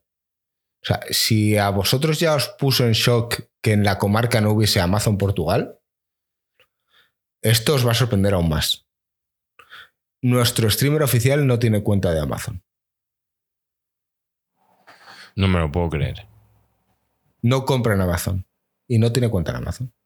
Pero Y- por principios. No, porque dice que no lo necesita. Y tiene razón, ¿para qué? Si no, no es un. no- yo, yo, yo he visto a nuestro streamer oficial, a Jorge Tío, a Senec, y no es un comprador compulsivo. Yo, de hecho, fui a su casa que habíamos quedado para hacer un viaje, ¿te acuerdas? Cuando fuimos a ver a Puizo allí a, Sí. a Pamplona. Llegó a su casa, tío, y, y, le veo ahí con una tele pequeñaja y le digo, oye, le digo, Jorge, tío, ¿pero esta tele? Tío, no, aquí me veo los partidos y tal. Le digo, pero joder, me jodas. Tampoco compras que- tú una tele en Amazon, Marco. Que Senec tiene su curro y tiene sus cosas, digo, coño, pero comprate una tele decente para el fútbol. No, con esta estoy bien. O sea, es un tío austero. Es un tío que, que gasta el dinero en lo, en lo que quiere. Pero ya te digo yo que en la no, tele pero no que se a lo mejor se gasta 4 euros en un globo que te traiga la leche a casa, pero no se gasta. Eso dijo. Eso es. Que, me dijo, ¿quieres un café? Y yo, sí, leche, ¿qué leche? Desnatada. Ah, pues te la pido, tarda 10 minutos. Y yo, ¿cómo que me la pides? Sí, sí, te la pido y te la traen. Digo, ¿la quieres fría o del tiempo? Y yo, pero qué gilipollas, tío, no no me pidas leche para. Bueno, la cuestión que me quedé en shock porque estuvimos por ahí, vol- volvíamos en coche y, me dijo, no sé dónde coño estoy. Y digo, mira, aquí en San Fernando de Henares está la sede de Amazon. Ah, yo de eso no, no, no uso. Digo, ¿cómo que no usas? No, no tengo cuenta. Yo no tengo ninguna necesidad de comprar nada. Digo, digo, hoy me han llegado cinco paquetes a mí a casa. Vale, es verdad que estoy en mudanza y he tenido que comprar un mogollón de mierdas, pero te soluciona una papeleta. Que hoy en Ah, día yo- yo haya alguien que no tenga cuenta en Amazon, a mí me sorprende. Es posible, sí. Es, es sorprendente. Por la Sí, comodidad. so- pero, pero ya no eso también. Yo por, por el Amazon Prime de vídeo, am- am- hay unas pedazos de series que te estás perdiendo. Bueno. no puedes tener Amazon Prime Video sin tener cuenta de Amazon. Para cuando, para cuando estéis con él, eh, hablamos de este tema. Y quería. Lo hablaremos, vamos, largo y tendido. ya te digo. Eh, y otra cosa que me ha sorprendido y que me encantaría hablarlo con Alex, que seguro que sabe, eh, al parecer Jeff Bezos ha recibido una denuncia por parte de los accionistas de Amazon, porque al parecer tiene un contrato para lanzar satélites y es un contrato que ha sido un poco abierto al público y ellos tenían como accionistas que publicar qué compañías contrataban para poder lanzar los satélites. Y dentro de estas compañías hay varias que son caras y luego está SpaceX eh, de Elon Musk que no lo ha incluido. Y entonces decían que no lo había incluido porque eh, era competencia directa y que no quiere darle negocio a, Elon Musk por las guerras un poco que tienen internas, pero los accionistas de Amazon le han denunciado por porque no está beneficiando a los accionistas. Y, a lo que quiero llegar es hacia donde quiere ir. Resulta que tiene un contrato para lanzar no sé cuántos satélites, no recuerdo el número, pero el objetivo es para que en un futuro tú, dentro de tu cuenta de Amazon, puedas tener Internet incluido. A ver, pues, o sea, todas las empresas colaboran. O sea, las baterías de. o las cámaras de- del iPhone son de Sony, ¿no? O las baterías son de Samsung. Es decir, que, que- No sé. Jeff Bezos, tío, este es un poco. Está un poco tarado, ¿no? Es de estos. No, lo que está haciendo ya es la polla. O sea, cuando tengas tu cuenta de Amazon, que pagando tal, encima también tengas internet, tele, pues para conseguir lo que, lo que hace siempre es un monopolio, tío. A mí, o sea, la idea me un monopolio de la hostia, porque lo hace todo bien. Es que ese es el, ese es el problema. Que ya la gente, en vez de lidiar con Telefónica y todas las mierdas, vas a tener tu internet y encima por satélite, que es. y dices, no, no, pero tú es que con Telefónica tienes internet en tu casa, sí. Pero cuando te vas al Airbnb, que, que el internet de mierda de wifi, no. Tú tienes tu cuenta de Amazon en vez de la de Telefónica y cuando te vas sigues teniendo un internet por satélite de Bueno, puta eso madre. de puta madre, o sea, La gente ¿cómo va a que por satélite?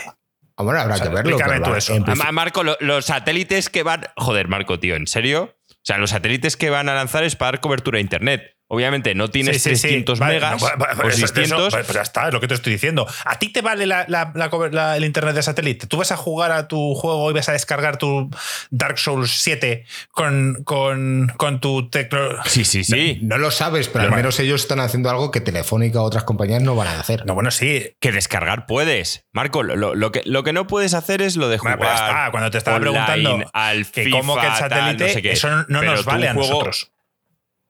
A nosotros sí, yo no soy de jugar competitivo. Yo sí. Yo sí juego a mi Rocket League, a mi pues FIFA, ya a mis cosas. Pues, pues eh, en el FIFA, en vez de cuarta división, estarías en sexta jugando en satélite. Bueno, pero puedes jugar en, en Alicante.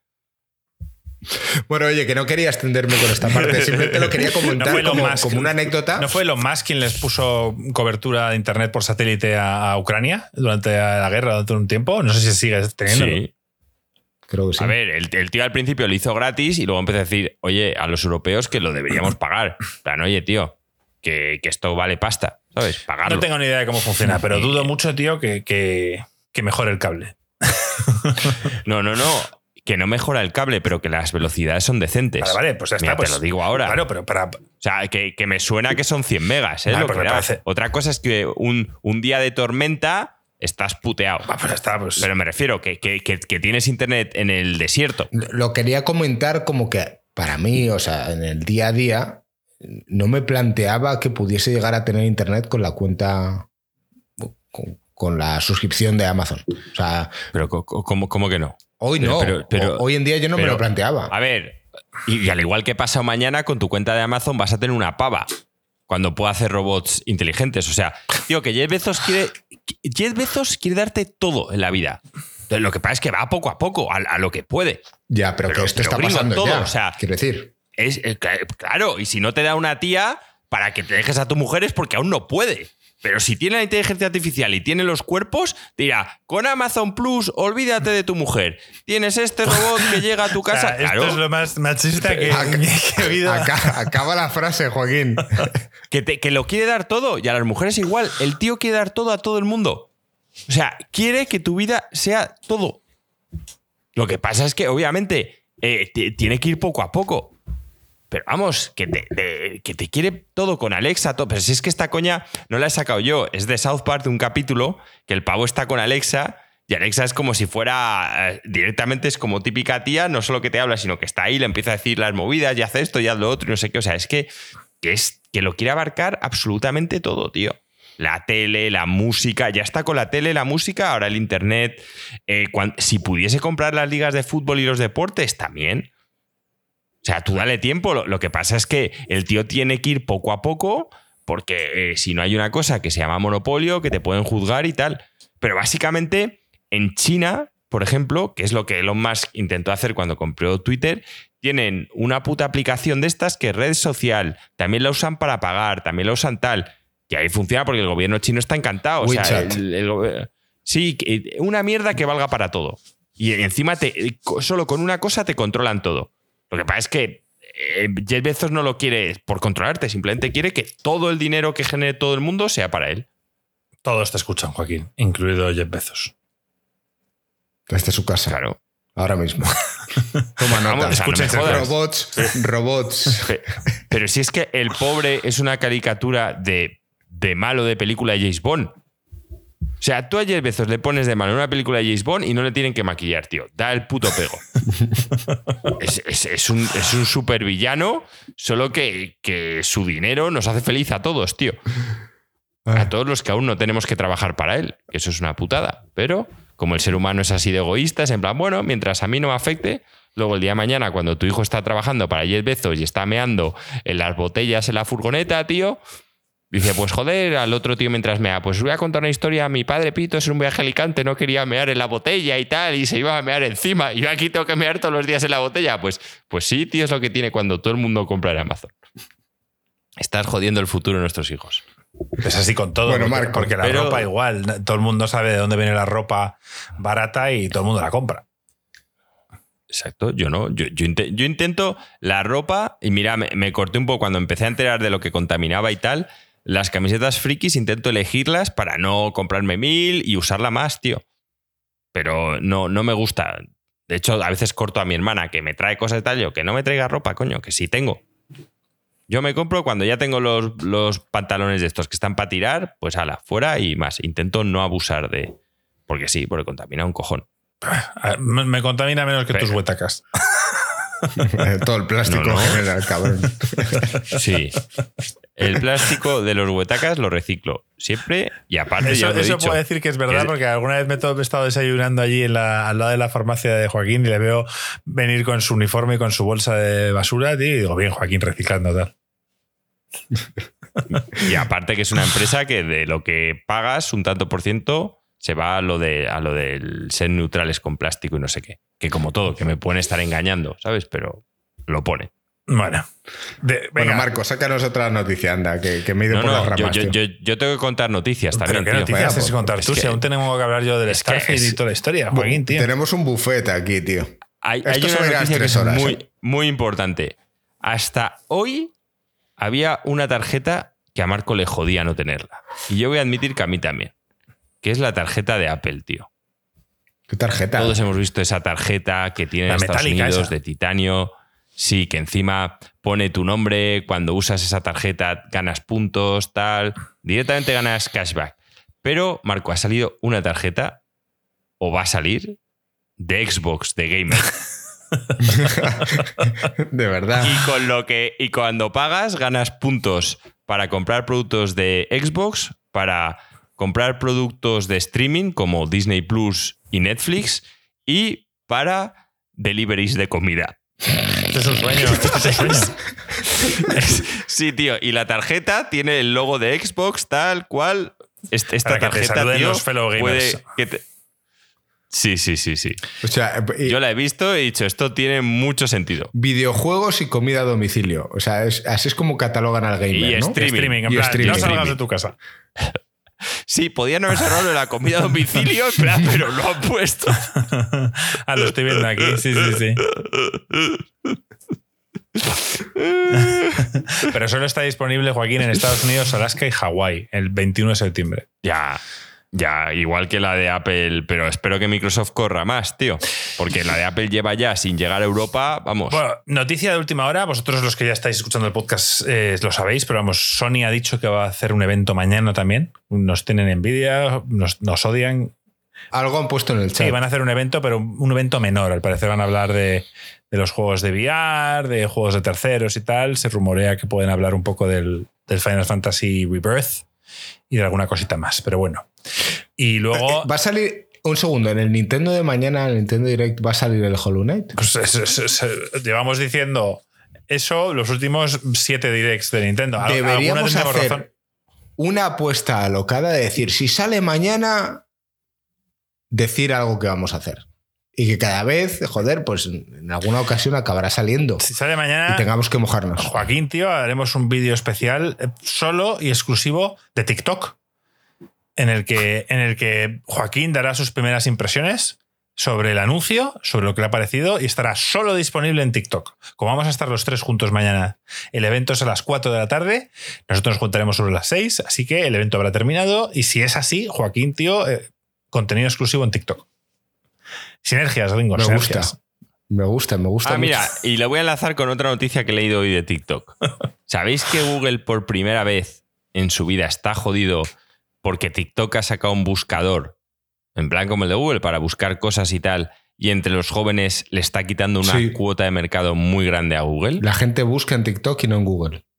Es que, yo- ves, estoy viejo. Yo TikTok no lo uso pa- para, nada prácticamente. Para ver la, cuenta yo que ni lo tengo. la para generación ver de la tengo instalado. de la dieta de O sea- recorte, es lo único que uso TikTok. ¿Te acuerdas, Joaquín, que te puse vídeos de la pava esa que Joder. La de sí, bueno, y ahora me tomo una morcilla y de postre un cocido, pero ligero, ¿eh? Que del cocido solo me he comido la mitad de los garbanzos. Pero si el cocido era para dos, ya, pero es que mi hijo luego me dice que quiere, pero luego no come Increíble, nada. Y ves al gringo, hijo ahí, el pobre, enseño. luchando por la comida. Eh, no me es la Madre primera mía. vez que oigo de esto. ¿eh? No, es una tía que dice que hace dieta de recorte. Entonces, la pava sube lo que come todos los días, la gente flipa, en plan, pero ¿cómo te puedes comer eso? Y, y lleva perdidos 8 kilos. Y básicamente, pues imagínate lo que comía antes. Ella lo llama dieta de recorte, que es como la mitad Y- o, menos de lo que comía antes. Y come la hostia. Come la hostia, o sea, Deja comer al hijo un poco más. Es que el hijo se está haciendo mayor, entonces cada vez puede coger más comida, tío. Yo eso quiero verlo, mañana me lo cuentas. hmm. Venga, Starfield. ¿No tienes más noticias? O sea, hemos hablado de, del No. evento de PlayStation, tal. Bueno, eh, Tengo una noticia más que puedo contar si. A ver, venga. Pero bueno, dicen que, bueno, de hecho pone You can now, o sea que en teoría ya, eh, streamear la PlayStation 5 a un Chromecast de otra habitación. El Chromecast es el aparato de Google para, para streamear. Bueno, no lo sé. Vamos a dejarlo ahí porque esto habrá que investigarlo más y sobre todo no será la primera vez ni la última que oigo que, que, que PlayStation dice que algo se puede streamear y que luego es un puto desastre. Pero bueno, como está Google ahí, creo que la cosa seguramente funcione mejor. Estás bueno. hablando de que alguien está jugando a la Play en un sitio y con un Chromecast estás streameando. No, que estoy hablando, Grino, que tú imagínate que la Play la tienes en tu cuarto, Sí. ¿vale? Y porque eh, no lo vas a poner en el salón, porque Patri la ve y dice que no quiere tener el ojo de Sauron ahí en el salón, que queda feo, pero de repente no hay nadie en casa porque se va de compras y te quieres viciar en la tele grande del salón, pues si tienes el Chromecast puesto, enciendes tu Play, enciendes tu Chromecast y juegas en el salón. El mando tiene que estar relativamente cerca de donde está la consola para que sea. No, no, no, el mando se conecta al Chromecast. Sí, bueno. El mando se conecta al Chromecast, claro. Bueno, estás flipando. Por- ¿Sí? Bueno, nos lo dice el informático. Sí, claro, eso es ciencia ficción. o sea, acabamos de, acabamos de hablar de que nos va a llegar internet con la cuenta de Amazon por satélites y Gringo dice, no, bueno, se va a conectar el mando al Chromecast. Es, es increíble, tío. Es, es que es la polla, Gringo. Gringo es informático en los años 60. Soy informático, Ha el viajado aquí anuncio al futuro. el anuncio ese eh, el- eh, a lo mejor me estoy equivocando. Juraría que el mando inalámbrico a la consola se conecta por Bluetooth. Claro. Claro, pero no al Chromecast. El Chromecast tú te conectas al Chromecast porque estás en la misma red Wi-Fi. No, No, pero a ver, tú puedes conectar. tiene Bluetooth. tú a día- sí, que yo sepa. Tú a día de hoy puedes conectar tu mando de la Play o de Xbox a un Apple TV por Bluetooth. Igual. Lo mismo. Es que nunca lo he probado, es que nunca lo he es- probado. Es, es ¿eh? una pena. La, la- la cara que ha tenido Gringo en este momento cuando Marco la ha dicho, en plan de. De, estoy descubriendo América. No, lo Dios, voy a probar, que lo voy a los de- probar, Los que no- estáis escuchando no, el no, no, podcast no, no lo habéis podido ver, pero el pod- no ha tenido El precio. podcast, tío. o sea, el Chromecast, eh, se Joaquín se refiere al último modelo, no al Chromecast viejo que tienes tú de hace siete años. Bueno, a ver, que yo no soy como nuestro streamer oficial. ¿eh? Tu Chromecast tiene mando. el. Tiene el mandito ese blanco. No, No, lo haces con el móvil. sí, No, claro. pero ese es un, uno viejo, eso no vale. Entonces, bueno, viejo, de hace dos años. Bueno, pues, te, te, te han timado porque hace dos años ya estaba el nuevo. Tiene que ser. Era el No, no, 4K, no, claro. que no. No, tiene que ser Google Latest 4K Claro. Chromecast. Latest. Sí, sí, el último. O sea, el último Sí, modelo. sí. Pero si Stadia, que era de Google, no iba con el Chromecast mío. que era el viejo, igual que el tuyo, y no funcionaba. Tenías que comprarte el nuevo. Y yo, ¿pero esto qué coño es? Vale, vale. Bueno, dejémoslo ahí, ya lo probaré. Habrá que investigarlo y obviamente yo no voy a poder investigarlo porque no tengo la última versión. Ni nadie. Es que yo, yo ya no compro. O sea, ¿para qué quiero un Chromecast? Si ya todas las teles vienen con. Yo uso la Apple TV además, o sea que da igual. Joaquín, has puesto algo en el chat y el propio bot te lo ha baneado. No Sí. sé lo que has debido poner. La noticia para que, bueno, Joaquín no, no le de- dejan poner enlaces. en tu propio canal no te deja el bot poner enlaces, Joaquín. Es acojonante. Es increíble, tío. Bueno, Starfield, tío. Gringo. Starfield. Eh, la gente preguntaba en el chat, ok, Joaquín se ha acabado el Baldur's. ¿Ha empezado con Starfield? No. Yo sí he empezado. ¿Y cuánto llevas? Nada, llevaré muy poco. Yo he llegado a New Atlantis. Lo suficiente. Tienes que haber dicho, llevo un 60% en la instalación. Está en proceso. De- eh, quiero decir dos cosas. Eh, lo he probado en la Series S y en mi PC. Fíjate cómo tengo mi PC, que prefiero jugarlo en la Series S. ¿Y cómo, ¿Y cómo lo ves en la serie S? ¿Notas los frames? lo veo peor en mi PC. Joder. Pero si tu PC es una 2080.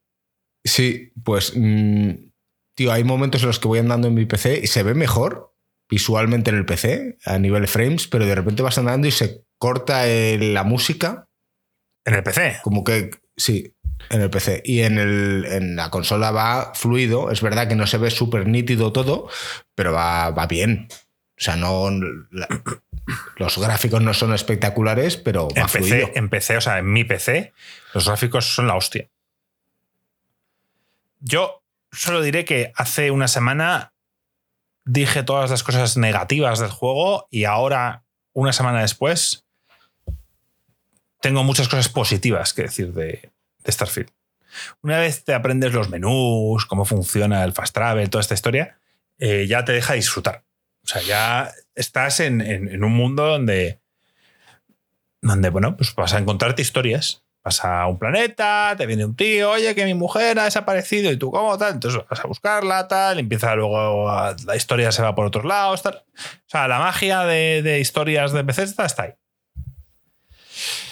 Y, y que lo estoy disfrutando muchísimo, tío. Llevo 20 28 horas. al Starfield. Dicen en y he el hecho chat, dos misiones de la historia. Sí, eh, tú recuerdo que dijiste en el podcast anterior que había que avanzar hasta cierto punto en la historia principal para luego Yo irte por recomendaba. las ramas. A ver, yo recomendaba porque al final, eh, eh, como dije, este juego, a diferencia de otros que Joaquín y yo hemos criticado, de que no puedes irte simplemente por el mundo a investigar porque no solo hay un mundo, pues en este tienes que dejarte guiar un poco. Entonces, por eso hacen lo de las actividades en la que tú vas a un bar y de repente se te activa algo, porque alguien ha dicho, ah, pues no sé quién está intentando. ta-", Y, como que se te activa una actividad. Pues eso es, es- es necesario. Entonces, yo lo que dije es que necesitas. em, dejarte guiar un poco más, un poco más de lo que sería un juego de Bethesda anterior. Yo no he podido jugar lo suficiente como para poderlo valorar, pero sí que lo que he visto, y te lo he comentado a ti en Discord, es que veo esa esencia de los personajes y la historia detrás de, de cualquier, vamos, de un Fallout, por ejemplo. Eh, veo que ahí está muy enriquecido. Todos los personajes, al menos con los que me encontraba, es verdad que hay mucho. Vas andando por Atlantis y hay mucho que pone Citizen y Sí. son gente random, pero de repente te encuentras con uno que tiene un nombre y tiene una historia detrás. Claro, claro. Y entonces empiezas a hablar y hay bastante diálogo que puedes profundizar. Que, que ya te digo que a lo mejor no he llegado lo suficiente, pero al menos ves que hay ahí. Hay, hay chicha detrás, que no sé hasta dónde llegará. pero a lo mejor todo yo- es cartón piedra. Yo, mira, he conocido a los, a los UC, ¿cómo se llaman? Frost, en español. UC algo, me acuerdo del nombre. Em, son más como militares. Es una facción. Luego están los Freestar eh, Collective, que es como, bueno, pues una serie de humanos que se han unido y que manejan otros sistemas. Hubo una United guerra. Colonies, United Colonies. Hubo una guerra entre los UC y los United Col- o sea, y los Freestar Collective. Eso es spoiler, cállate. No, de esto te te, lo cuentan al principio del juego, o sea, es una historia. Bueno, cuestión, estoy conociendo las distintas facciones, luego hay subfacciones, o sea, hay unos que son piratas y lo único que me raya del juego y que me está tocando mucho las pelotas y que no puedo decir porque no lo sé y que nadie aquí lo sabe, ya he visto varias personas que dicen, incluido uno de los creadores del juego, no sé si Top Howard o uno, que dijo que el juego empieza cuando te lo terminas. Y me pareció típica frase de marketing que queda muy bien, pero ya no solo lo dice alguien que trabaja en el juego, sino que ya he, escuchado varios podcasts que dicen, acabaros el juego relativamente rápido, porque el final sorprende mucho y que tienes ganas de volver a empezar por algo. No sé exactamente qué coño es, qué puede ocurrir al final de ese puto juego, para que quieras volver a empezarlo con tantas ganas. Y es que no se me ocurre. No sé, Joaquín, si tú de la nada se te ocurre algo, pero. Que puedas estar en un juego que sea casi un roguelike. No, lo único que se me ocurre es que al final te des cuenta que se te queda algo capado porque te deje muy claro que tenías que haber hecho X cosas y quieras empezar para hacerlas. De hecho, muchos, muchos, consejos que dan es que juegues tu papel. Quiero decir, si eres malo, no intentes hacer todo el contenido. No vayas a todas las facciones y quedar bien con todo el mundo, que es lo que siempre hacemos nosotros en todos los juegos. ¿Sabes? No, no, no intentes ver todo el contenido como que ve un poco más directo y que luego, una vez te lo termines, ya haz un poco lo que quieras. y es que no me queda claro qué puede ser, tío, y no quiero buscarlo porque me spoilearía, pero... No, no lo hagas. De todos modos, el juego al completo creo que no son muchas horas, ¿eh? No, son unas 20, eh, 20 y pico horas. No sé si vi por ahí al creador del God of War, que dijo que era eh, sus juegos favoritos en cuanto a historia single player. Eh, creo que hay bastante gente a favor de que la historia en principio es, es top 3, digamos. Bueno, yo también he escuchado por ahí que la historia está bien, pero, pero que el mundo que han creado está chulo. O sea, lo que es el mundo más que la historia principal. Yo por ahora... cuando te, cuando te creas el personaje, eh, recuerdo, tú dices de que eh, de ceñirte a la personalidad que te elijas, ¿no? Pero muchas de las decisiones que eliges en la creación del personaje afecta que sean contrarias con otra serie de facciones. Además, te lo, te lo destacan así. Entonces, obviamente, no vas a poder satisfacer a todo el mundo. No lo sé, yo no he llegado a ese punto. Yo solo de las misiones principales así gordas, secundarias, he terminado la del Freestar Collective, que la recomiendo. Frost me recomendó a mí que la hiciera por, porque te dan algo así chulo. Y yo la he hecho y efectivamente. Y ahora estoy metido en otras facciones a hacer sus misiones y tal. Lo único que me, espero no arrepentirme, espero no hacer todo el contenido que quiero hacer, acabarme el juego y que luego ese final sea tan sorprendente que diga, joder, pues tendría que haberlo hecho de otra manera, ¿sabes? Es que no se me ocurre otro motivo. O sea, ya te digo, que demuestre, o sea, enseñarte algo como que no puedas ver porque no has hecho X cosas y que te enseñen típico camino que no se te habría ocurrido tomar y que te apetezca hacerlo. Hay algo que me ha gustado, que no sé si están anteriores juegos de Bethesda, en el que digamos que en, la misión del Freestar Collective tengo un general, un, bueno, un jefe que me dice que vaya a hacer X cosas y que me comporte porque soy un deputy y tal y cual. Y, yo las hago a mi manera. Puedo insultar a un tío, puedo matar a otro, puedo tratar bien a otro y tal.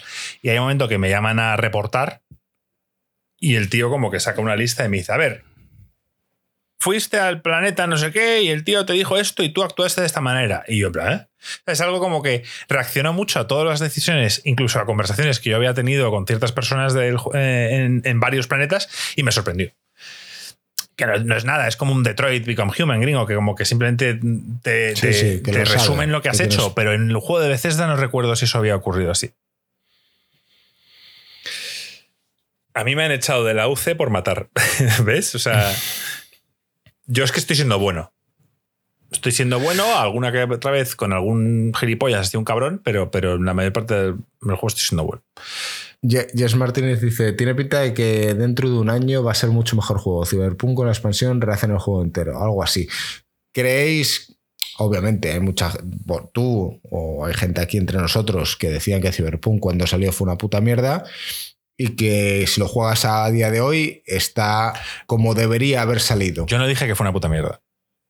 Yo dije que. Que, que, dejaba mucho que desear. No, no, yo dije que la, que la misión principal y las historias secundarias estaban full pedal. Pero que el gameplay era malo, que el mundo estaba vacío, que los sistemas de policía, de no sé qué, de los no estaba implementado, y luego aparte, bueno, pues toda la infamia de, PlayStation 4 y tal. Pero que a mí el juego, o sea, lo que es la historia principal, me, me, me, me gusta mucho. Pero puede ser que esté algo pasando algo parecido aquí. Hay mucha gente que critica que no hay vehículos, que los planetas están vacíos, que, que y todo esto se puede eso los critican mejorar. ¿Quién, ¿Quién ha dicho eso en el chat? Ah, Miguel, qué sorpresa. Quiere decir, eso lo dicen los de Sony.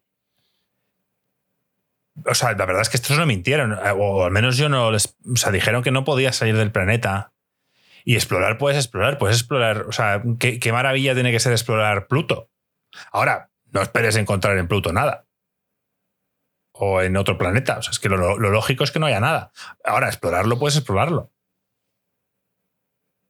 Vehículos sí que le vendrían bien. Porque al final, eh, una motillo, un. un, un Cybertruck de estos, yo qué sé, tío. Algo. El, el, el, el de Elon Sí, Musk. hubiera estado de puta madre. Algo hubiera venido bien. Se están riendo de ti en el chat, Marco. ¿Por qué? Porque has dicho Pluto y no Plutón. Bueno, es que yo lo, lo- lo siento, yo lo estudié en inglés. Ya sabéis que yo aquí hablo muchos. En, en inglés se dice Pluto, para los que no tengáis inglés. Bien, bien, coño. Bueno, eh, entonces dices que en el podcast anterior dijiste muchas cosas negativas, pero que en este tienes muchas cosas positivas que decir. ¿Qué más? Eh, me encantan Eh, las armas. Me encanta el, el feeling de las armas, el, el punch. Me gusta el combate. peso. Sí, me gusta el combate. O sea, la, la inteligencia artificial es, es nula. Es como en el Cyberpunk o en tal. Pero al menos la sensación de disparar. También en el Cyberpunk la sensación de disparar estaba conseguida y la inteligencia artificial era mala, pero en este creo que está algo más, algo más conseguido. Me está gustando. El gameplay me apetece en los combates. ¿El inventario sigue igual de mal? Sí, el inventario malísimo. Mm, Subiros, yo ya tengo to- a tope la carga, soy la mula, ¿sabes? Que puedo llevar aquí de todo. Y, y en cuanto podáis, la nave, mejorarla. O sea, eso Joaquín lo va a odiar porque yo casi que me tuve que estudiar una ingeniería para mejorar la puta nave, tío, porque no sabía muy bien cómo coño hacerlo, no te lo explican. Y, y tienes que meterte en el Pues- ship builder, estilo Minecraft, tienes que dar a eh, ir a una sección que es. O sea, al final el problema está en que, en que la nave tiene que ser. tiene que tener una cohesión. Que eso a ti te encantará, gringo. Entonces no puedes hacer la nave. O sea, puedes hacerla como tú quieras, pero dentro de una cohesión. Entonces, digamos que tú no puedes poner más espacio de cargo si no haces la nave más grande. Que es lo que yo tuve que hacer. Entonces, el problema era que no sabía muy bien cómo, y al final, entre que Frost me ayudó y tal, lo pude hacer. Y ya le he puesto una nave. ¿Y por qué no te compraste una nave carguera? Pues si dicen que hay naves de sobra para poder comprar. Yo no tenía pasta. O sea, las naves valen 300.000 créditos, 400.000 créditos. Yo tenía mm, poco. Pero ¿Qué sí, tiene más crafteo? ¿Esto o el Zelda? El crafteo, sí, el Zelda. Yo es que aquí no he usado crafteo. Yo sé que aquí hay estaciones de estas, como las hay también en el Fallout, de poder mejorar tus armas y poder mejorar tu armadura y todo eso está, pero yo no lo he usado, la verdad. No he usado nada. Tengo un par de armas que son la hostia, tío, y, y con eso tiro. Anticrafteo, sí, Marco. Tú eres como yo, tío. El crafteo tiene que morir. Tiene que ser algo totalmente opcional. Sí, pero ha tenido que construirse una nave.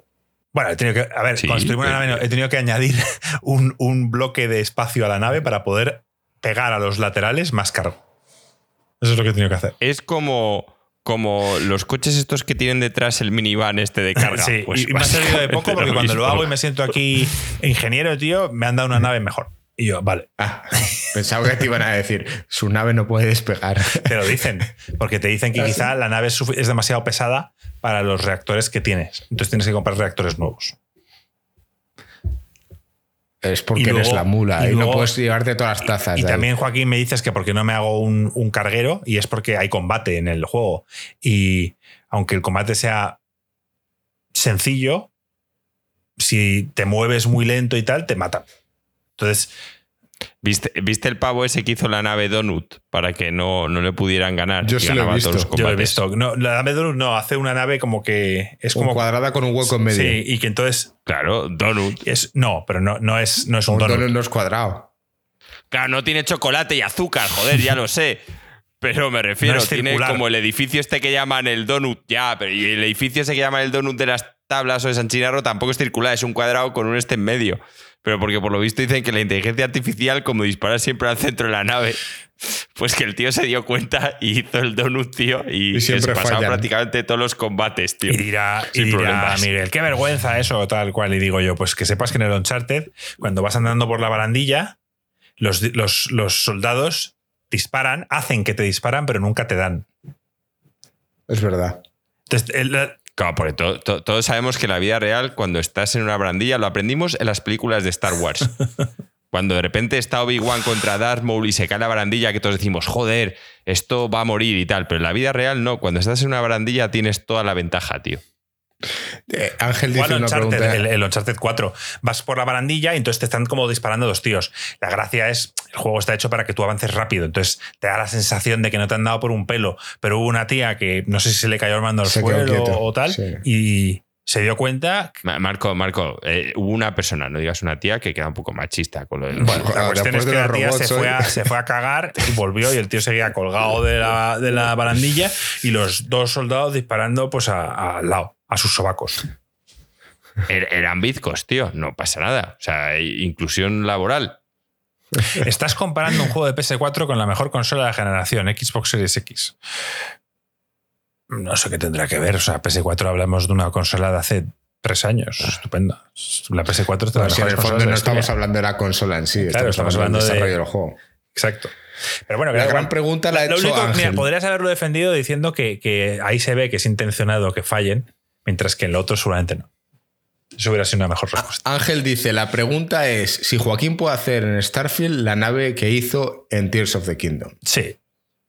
¿Puedo hacerlo? No, no, yo en Starfield no quiero hacer putas naves, tío. Es que a ver, no, no os dais cuenta de. Yo quiero que el crafteo sea algo. Si dependiera de mí, que no existiera. Pero como no depende de mí, por lo menos que sea totalmente opcional. Y totalmente opcional es que sí, bueno, que si lo quieres hacer, te mejora un poco tu nave, te mejora tal, pero que tengas suficientes naves a un precio asequible para que no tengas que hacer una No, puta mierda. aún no he puesto, ni sé cómo se hace lo de, las, lo de las bases. Estilo No Man's Sky. O sea, tú puedes hacer tu Yo, base. yo haría un virus, tío, en el, en el que sale. Saldría Joaquín Dead, tío, y a todos los del Minecraft sale Joaquín Dead, hay un dios destrozando toda la mierda que han construido, en plan, con terremotos y no sé qué, y todo a tomar por culo, tío. Como hacía Marco con Gringo cuando era pequeño, tío, subía corriendo a la habitación y todo el Lego y los tentes se los jodía. ¿Tentes? Y Gringo, ¡no! ¡no! Sí, no, Eso- no, eso- no, no te Se lo jodí un día, no se lo, ¿No jodí, no se lo jodí. Un día fue. Hacía de, hacía de King Kong. Pero vamos, que, que yo no, no he tenido que construir absolutamente nada.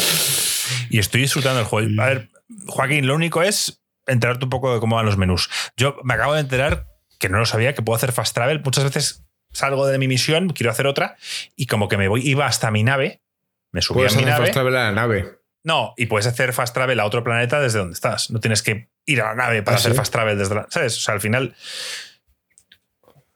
me ahorro todo eso. No No, sé. he llegado hasta ese punto, pero me da que la parte de los menús va a ser un poco... Y aguantar las pantallas de carga. Yo, como lo juego en PC, eh, las cargas son dos segundos, un segundo, dos segundos. ¿Son molestas? Sí. En algunos casos sí. De hecho, he visto un vídeo gracioso de TikTok de si Cyberpunk fuera como Starfield. Entonces ves como que se va a meter en el coche, loading.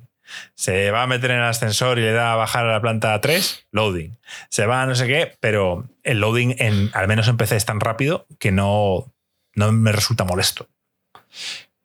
En consola no sé cómo lo verás tú, gringo. Cuando entras en una habitación, cuando sales, cuando sales de la nave, cuando no sé qué.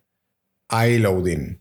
Eh, yo no lo veo excesivamente irritante porque venimos de una época en la que, vamos, yo he experimentado loadings toda la vida. Que ahora No, pues. eh, la generación te hace que no haya loadings y debería estar implementado, pues puede ser, pero a mí no me parece molesto. Y decir que si hace una semana dije. Tú, tú eres muy permisivo. Si hace tío. una semana dije que esto no podía ser un full pedal, pues diré que ahora hay posibilidades. ¿Por qué? Porque para mí la magia sigue Sí. estando. O sea, Porque el enlace amoroso, ahora el enlace amoroso de Marco le está haciendo caso. le ha enseñado la nave nueva Ah, y está Joaquín, ahí. mítico. Me- me gusta tu nave. dijo- y está Marco ahí. mítico Joaquín, Mm, también me lo dijo Frost. Hay un companion que su voz, tío, es Adam Jensen. Oh, qué No me mítico, cae tío. del todo Espero- bien el tío. espero- No es tan mítico como Adam Jensen, pero al menos es su voz. Joder. Quizá a ti te gusta. Ya tenían eso. La voz de Dan Jensen como un tiene que ser vaquero, un tío tiene pinta mítico, así coño. como de vaquero tal. No sé, es un poco lamer, pero bueno. Bueno, no sé, yo como ¿Has una estado pava. en el hotel ese de lujo? Me ha encantado esa historia. Me gustaría hasta spoilearosla. O sea, tan solo, No. tan solo la premisa. Dejarme de contároslo. Es una, o sea, es una misión Marco, tío. y solo es la premisa, Ya tío. empezamos. Solo es lo que pasa. Mira, Marco, po- ponte el traje de spoiler, man. Chavales, os aviso, Sé es un mini spoiler para una historia secundaria random de- del juego. Bueno, tú llegas a un planeta porque te mandan una misión que se llama Paradiso y llegas a un planeta donde, bueno, pues la gente va de vacaciones. Y allí cuando llegas te, te, te- te contacta contigo una nave que al parecer está varada ahí en el espacio y te dicen, por favor, ven tal. Entonces yo digo, bueno, pues a ver qué pasa aquí. Entro en la nave y hay como una puerta y, Es se- una y se, le- trampa. y- no, y se les oye hablando al otro lado en plan, no sabemos quién es, si son alienígenas, no sé qué. tal. Entonces entro, ¿qué pasa aquí? Y son unos pavos que se marcharon de la Tierra hace 200 años y que no saben nada de esto. O sea, en esos 200 años en los que ellos Han viajaron, estado en su nave. han estado en su nave, han- pero no es que se hayan, no se hayan dormido, no es la tecnología como que se han dormido y han. No, es han vivido en esa nave durante generaciones. ¿Sabes? Y son, pues es la bisnieta de. En plan Fallout. Sí. Y entonces eh, son. Ellos lo que pasa es que habían visto hace 200 años un planeta posible para engendrar vida, que era este, y ellos habían ido hasta allí, acaban de llegar y han visto que está ocupado. Han llegado otros antes que nosotros. Claro, entonces eh, mm, tú eres un poco el negociador de bajar allí y de ver un poco qué coño hacemos con esta gente que, que, a ver, que, han muerto y han nacido generaciones de estas personas allí y que salieron de la Tierra con un propósito y que de repente se encuentran con, cuando llegan que no pueden bajar porque tal y cual. Es la hostia. A mí me encantó esa historia. Aduanas, tío. ¿Quién te lo iba a decir? eh? O sea, no, eh, eh, lo he explicado bien, chavales. Es, es un poco así, ¿no? Sin, esto, sin entrar en spoiler demasiado. Frost me dice, Marco, busca el planeta de los clones, te vas a reír. ¿Ves, tío? Es que hay tantas cosas. Esa es la magia de Bethesda. Es- esto es la magia. Entonces, eh, esto, cuando ocurre una misión de estas que te engancha, eh, te dan muchas cosas igual. O sea, hay muchas A- cosas a mí- que pasas por alto. Me sorprende, una de las cosas que está diciendo Miguel, me sorprende la disparidad de opiniones. O sea, ¿por qué? No, no sé qué valoración tuvo un Fallout, pero nosotros somos pros siempre a favor de que una buena historia vale mucho más que cualquier otro tipo de juego. Lo importante es la historia. ¿Por qué un juego como este en el que hay tanto desarrollo detrás y que al parecer la historia merece la pena y las secundarias son de. eh, tienen tanto valor. ¿Por qué, como dice Miguel, este juego es mediocre para la, prensa? Por Todd Howard. A ver. A ver, Todd Howard, Porque Joaquín, Todd hay que- Howard es un puto espera, vendehumo, respeto tío. a Todd Howard, que yo me he visto un pequeño documental que hizo IGN de media hora, en el que hablan un poco de la compañía de, de Elders, porque la verdad es que yo, antes del Oblivion, sé que estaba el Morrowind, pero no tenía muy claro de dónde viene esta compañía y tal, y me estuve un poco viendo la historia y al parecer eh, Morrowind iba a ser un desastre. Todd Howard hizo una llamada de emergencia, cogió allí a, la gente de peso de tal, hizo una especie de charla motivacional, hicieron un crunch brutal durante no sé cuántos meses y acabaron sacando Morrowind que salvó la compañía y luego ya a partir de ahí todo es historia con los Fallouts y tal. O sea, es un tío que, que- vale. Luego lo que pasa es que el tío yo creo que se ha, se ha venido arriba y ya nos, nos vende. Es como el Peter Molyneux. Peter Molyneux era un... Era un, eh, yo no he jugado a sus juegos antiguos, pero a ti te encantaban los... ¿Cómo se llamaban? Sí.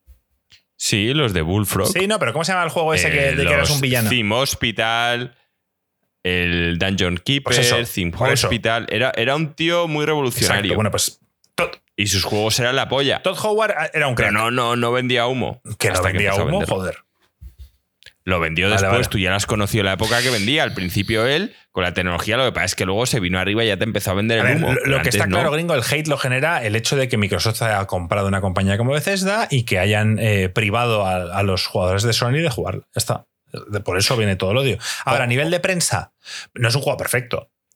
Pero mm, yo creo que la prensa lo que esperaba era un juego de Bethesda con un skin de No Man's Sky. Y eso no lo es. O sea, si tú pensabas eh, que ibas a. Pero eso es, eso es por culpa de Todd De lo Howard, que ellos que prometieron. o sea, el problema está con las expectativas. Pero es que no prometieron eso. Ellos, ellos no dijeron que podías salir del planeta y tal. Pero sí que han dicho que puedes explorar y lo puedes hacer. Lo puedes hacer. Ahora, que no es tan guay como en No Man's Sky. Yo creo que este juego, si lo hubiesen vendido bien. eh, es que además, yo lo otro que no entiendo es por qué te metes en el puto espacio tal cual. Si aún nadie ha hecho un juego en el que el planeta Tierra esté completo, tío. imagínate un Fallout en el que dicen, venga, vale, Fallout. No voy a España. Dice, vale, ¿qué, qué, y todo el mundo preguntando, ¿qué, qué ciudad Es va a ser? imposible. Y el tío, ¿qué ciudad? El planeta Tierra. ¿qué? ¿Imposible? Pero en cambio luego os vende el espacio Todd Howard y os lo creéis. O sea, esto es peor que lo de gringo. O lo del mando. O sea, es imposible la Tierra, pero todo el mundo. No, el espacio, no sé cuántos planetas, no sé qué. Pues, pues tío, algo, tiene un falla. punto aquí. Que alguien haga la Tierra. Dice, el problema, Marco, es que explorando un planeta, explorando todos. Has explorado todos, porque la exploración es siempre la misma, pero con una skin de planeta diferente. Sí, o sea, al final, en los planetas donde lo que quieres es, es ver los biomas y tal, hay 7, 8 de fauna, otras no sé cuántas animales y plantas y ya está, ¿sabes? Es que no, no hay más. Entonces, pero nadie te obliga a hacerlo. Salvo los completionists que quieren hacer el 100% del juego y toda la historia. A a mí me toca un y, pie. y esa cagada, y esa cagada de los biomas fue enseñar los putos vídeos, tío, que enseñaron encima todos los putos biomas, que es lo que yo dije. Es que el, el otro problema de este juego es que no tenían que haber enseñado nada. De manera que cuando llegas a un planeta, las especies que ves te De, sorprenden. de todos modos, todo eso es tan criticable como para penalizar tanto que la historia merezca la pena y decir que es mediocre. A ver, eh, eh, Xbox tenía que vender este juego como lo más, porque es que era su, era su juego. Entonces, ¿qué pasa? Que yo creo que se ha montado tanto hype, tanto hype, un juego de Bethesda, llevan eh, no sé cuántos años sin sacar uno, llevan trabajando ocho. Entonces, creo que en esto tiene Frost razón y, y yo también lo pienso, que es que no han evolucionado. No han, o sea, ha- han mejorado mucho su gameplay porque el Fallout 3 eh, sin bats era injugable eh, los, el Skyrim, el combate con las espadas y las magias es una mierda y en este es funcional. O sea, en este está bastante bien. Entonces han mejorado cosas, pero no han evolucionado. Nadie, ¿sabes? De aquí quizá nos esperábamos, bueno, es una revolución. Esperábamos el, el juego de nuestras vidas y no ha sido así. Pero Claro. eso, pero eso no quiere decir que no sea un gran juego. Bueno, hablaremos más de todo esto porque aún estamos esperando ansiosos las primeras opiniones y, y críticas de Joaquín. No ha sido esta semana, será seguramente la semana que viene. ¿Cuándo te pones con ello. Joaquín? Porque Joaquín, te vas a poner con este ahora y no con el Sea of Stars, ¿verdad? Pues está ahora instalando un 28%. Otra crítica gringo rápida es que no empieza con un boom. Los, los juegos de Bethesda suelen empezar muy bien. O sea, como es Fallout 3 cuando sales del Vault. O sea, toda la parte del Vault y cómo se abren las puertas y cómo sales al exterior es algo increíble.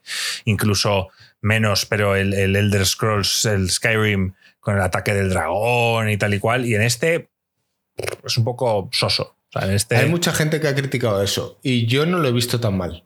Bueno, no tiene mucho sentido que un tío en cinco minutos te llegue. Ah, sí, tú, toma, mi nave, vete. Toma, mira, ya. sí, y tú, ¿cómo? ¿qué es esto? O sea, ya, ya tengo Sí. nave.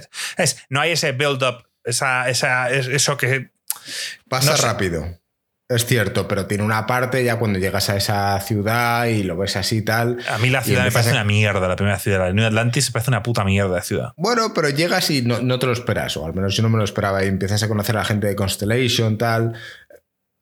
No sé. Que, que- que a lo mejor no es tan impactante como los otros. Pero que ha habido gente El que lo ha va, criticado. el juego va mejor. Y cuando ya encuentras el, el punto, cuando ya tienes el punto de, vale, ya sé cómo funcionan los menús, son una mierda, pero ya sé cómo funcionan y ya sé lo que tengo que hacer y dónde puedo buscar lo, lo que yo quiero buscar del juego, que son historias, ya no hay problema. Así que em, a cualquiera que está escuchando esto, que, que le molan los Fallout, los Elders, les va a molar Starfield. Punto. O sea, no hay más. No. Ahora, que se espera una revolución, pues no la tiene. La semana que viene, Joaquín, estaremos ansiosos de tus impresiones. Tendrás una semana por delante para jugarlo y le vas a dar duro. Yo, yo espero que en una semana me hayas casi hasta pillado. No. Ya digo yo que no. No te voy a haber pillado porque tú vas a seguir jugando y este fin de tenemos un plan. eh, pero bueno, que le voy a dar, que que le voy a dar. Pero vamos, que para el miércoles no va a estar. Vamos, me doy con un canto de los dientes por llevar 20 horas. Bueno, en 20 horas ya tienes, o sea, ya puedes sacar una conclusión o una primera. Eh, En, ve- en 20 horas tengo el donut, ¿o no? Si te tiras todo el rato construyéndolo, posiblemente. Va, No voy a tener un donut. Yo la a- semana que viene no estaré para dar mis opiniones. Ya lo adelanto. pero ni, Eh, ni el- ni se lo cambiamos a martes, gringo. No, porque yo vuelvo el jueves. Salvo que queráis perdonar el jueves que viene, pero me imagino que no. Y de todos modos, está, yéndome fuera por curro el lunes y volviendo el jueves, tampoco voy a poder jugar. Voy a jugar el sábado, por la tarde-noche. Vale. Pero. No sé. Bueno, Ya iremos viendo. pues- Si no, iré avanzando y que Joaquín al final vaya contando. Yo voy a mi velocidad, despacio. No, no, cada uno va a ir. Bueno, a ver, que yo, yo lo que pasa es que voy a empezar un poco, pero ahora mismo solo me quiero dedicar a este juego. Si veo que es muy dramático después de 20 horas, pues haré un. o bajarme otro juego y me iré turnando. Que sea el Sea of Stars. Bueno, eh, nada, yo creo que le hemos dado bastante caña, ¿no? Sí, venga, Joaquín. Puedes hacer tu No, no, despedida. ya no hay ni off topic ni nada. ¿Qué, qué ha pasado con, con- Tengo con que ver la tío? película, por cierto. ¿Tenéis hambre? ¿Qué- qué- qué? Eh. Esto, esto ya no son los estándares de Insercoin, tío. Aquí No, pero cuando había- al estudio, sí que lo sabrá. Eso espero. Eso espero porque aquí ni siquiera he contado mi, mi viaje de vuelta de la comarca, tío, las aventuras eh, durante la Dana y demás. Bueno, pues ya, ya las contaremos entonces. Dale, Joaquín. Bueno, ch- bueno, chavales, este podcast se acaba y al igual que Baldur's Gate, ha sido una gran experiencia. ¡Vamos!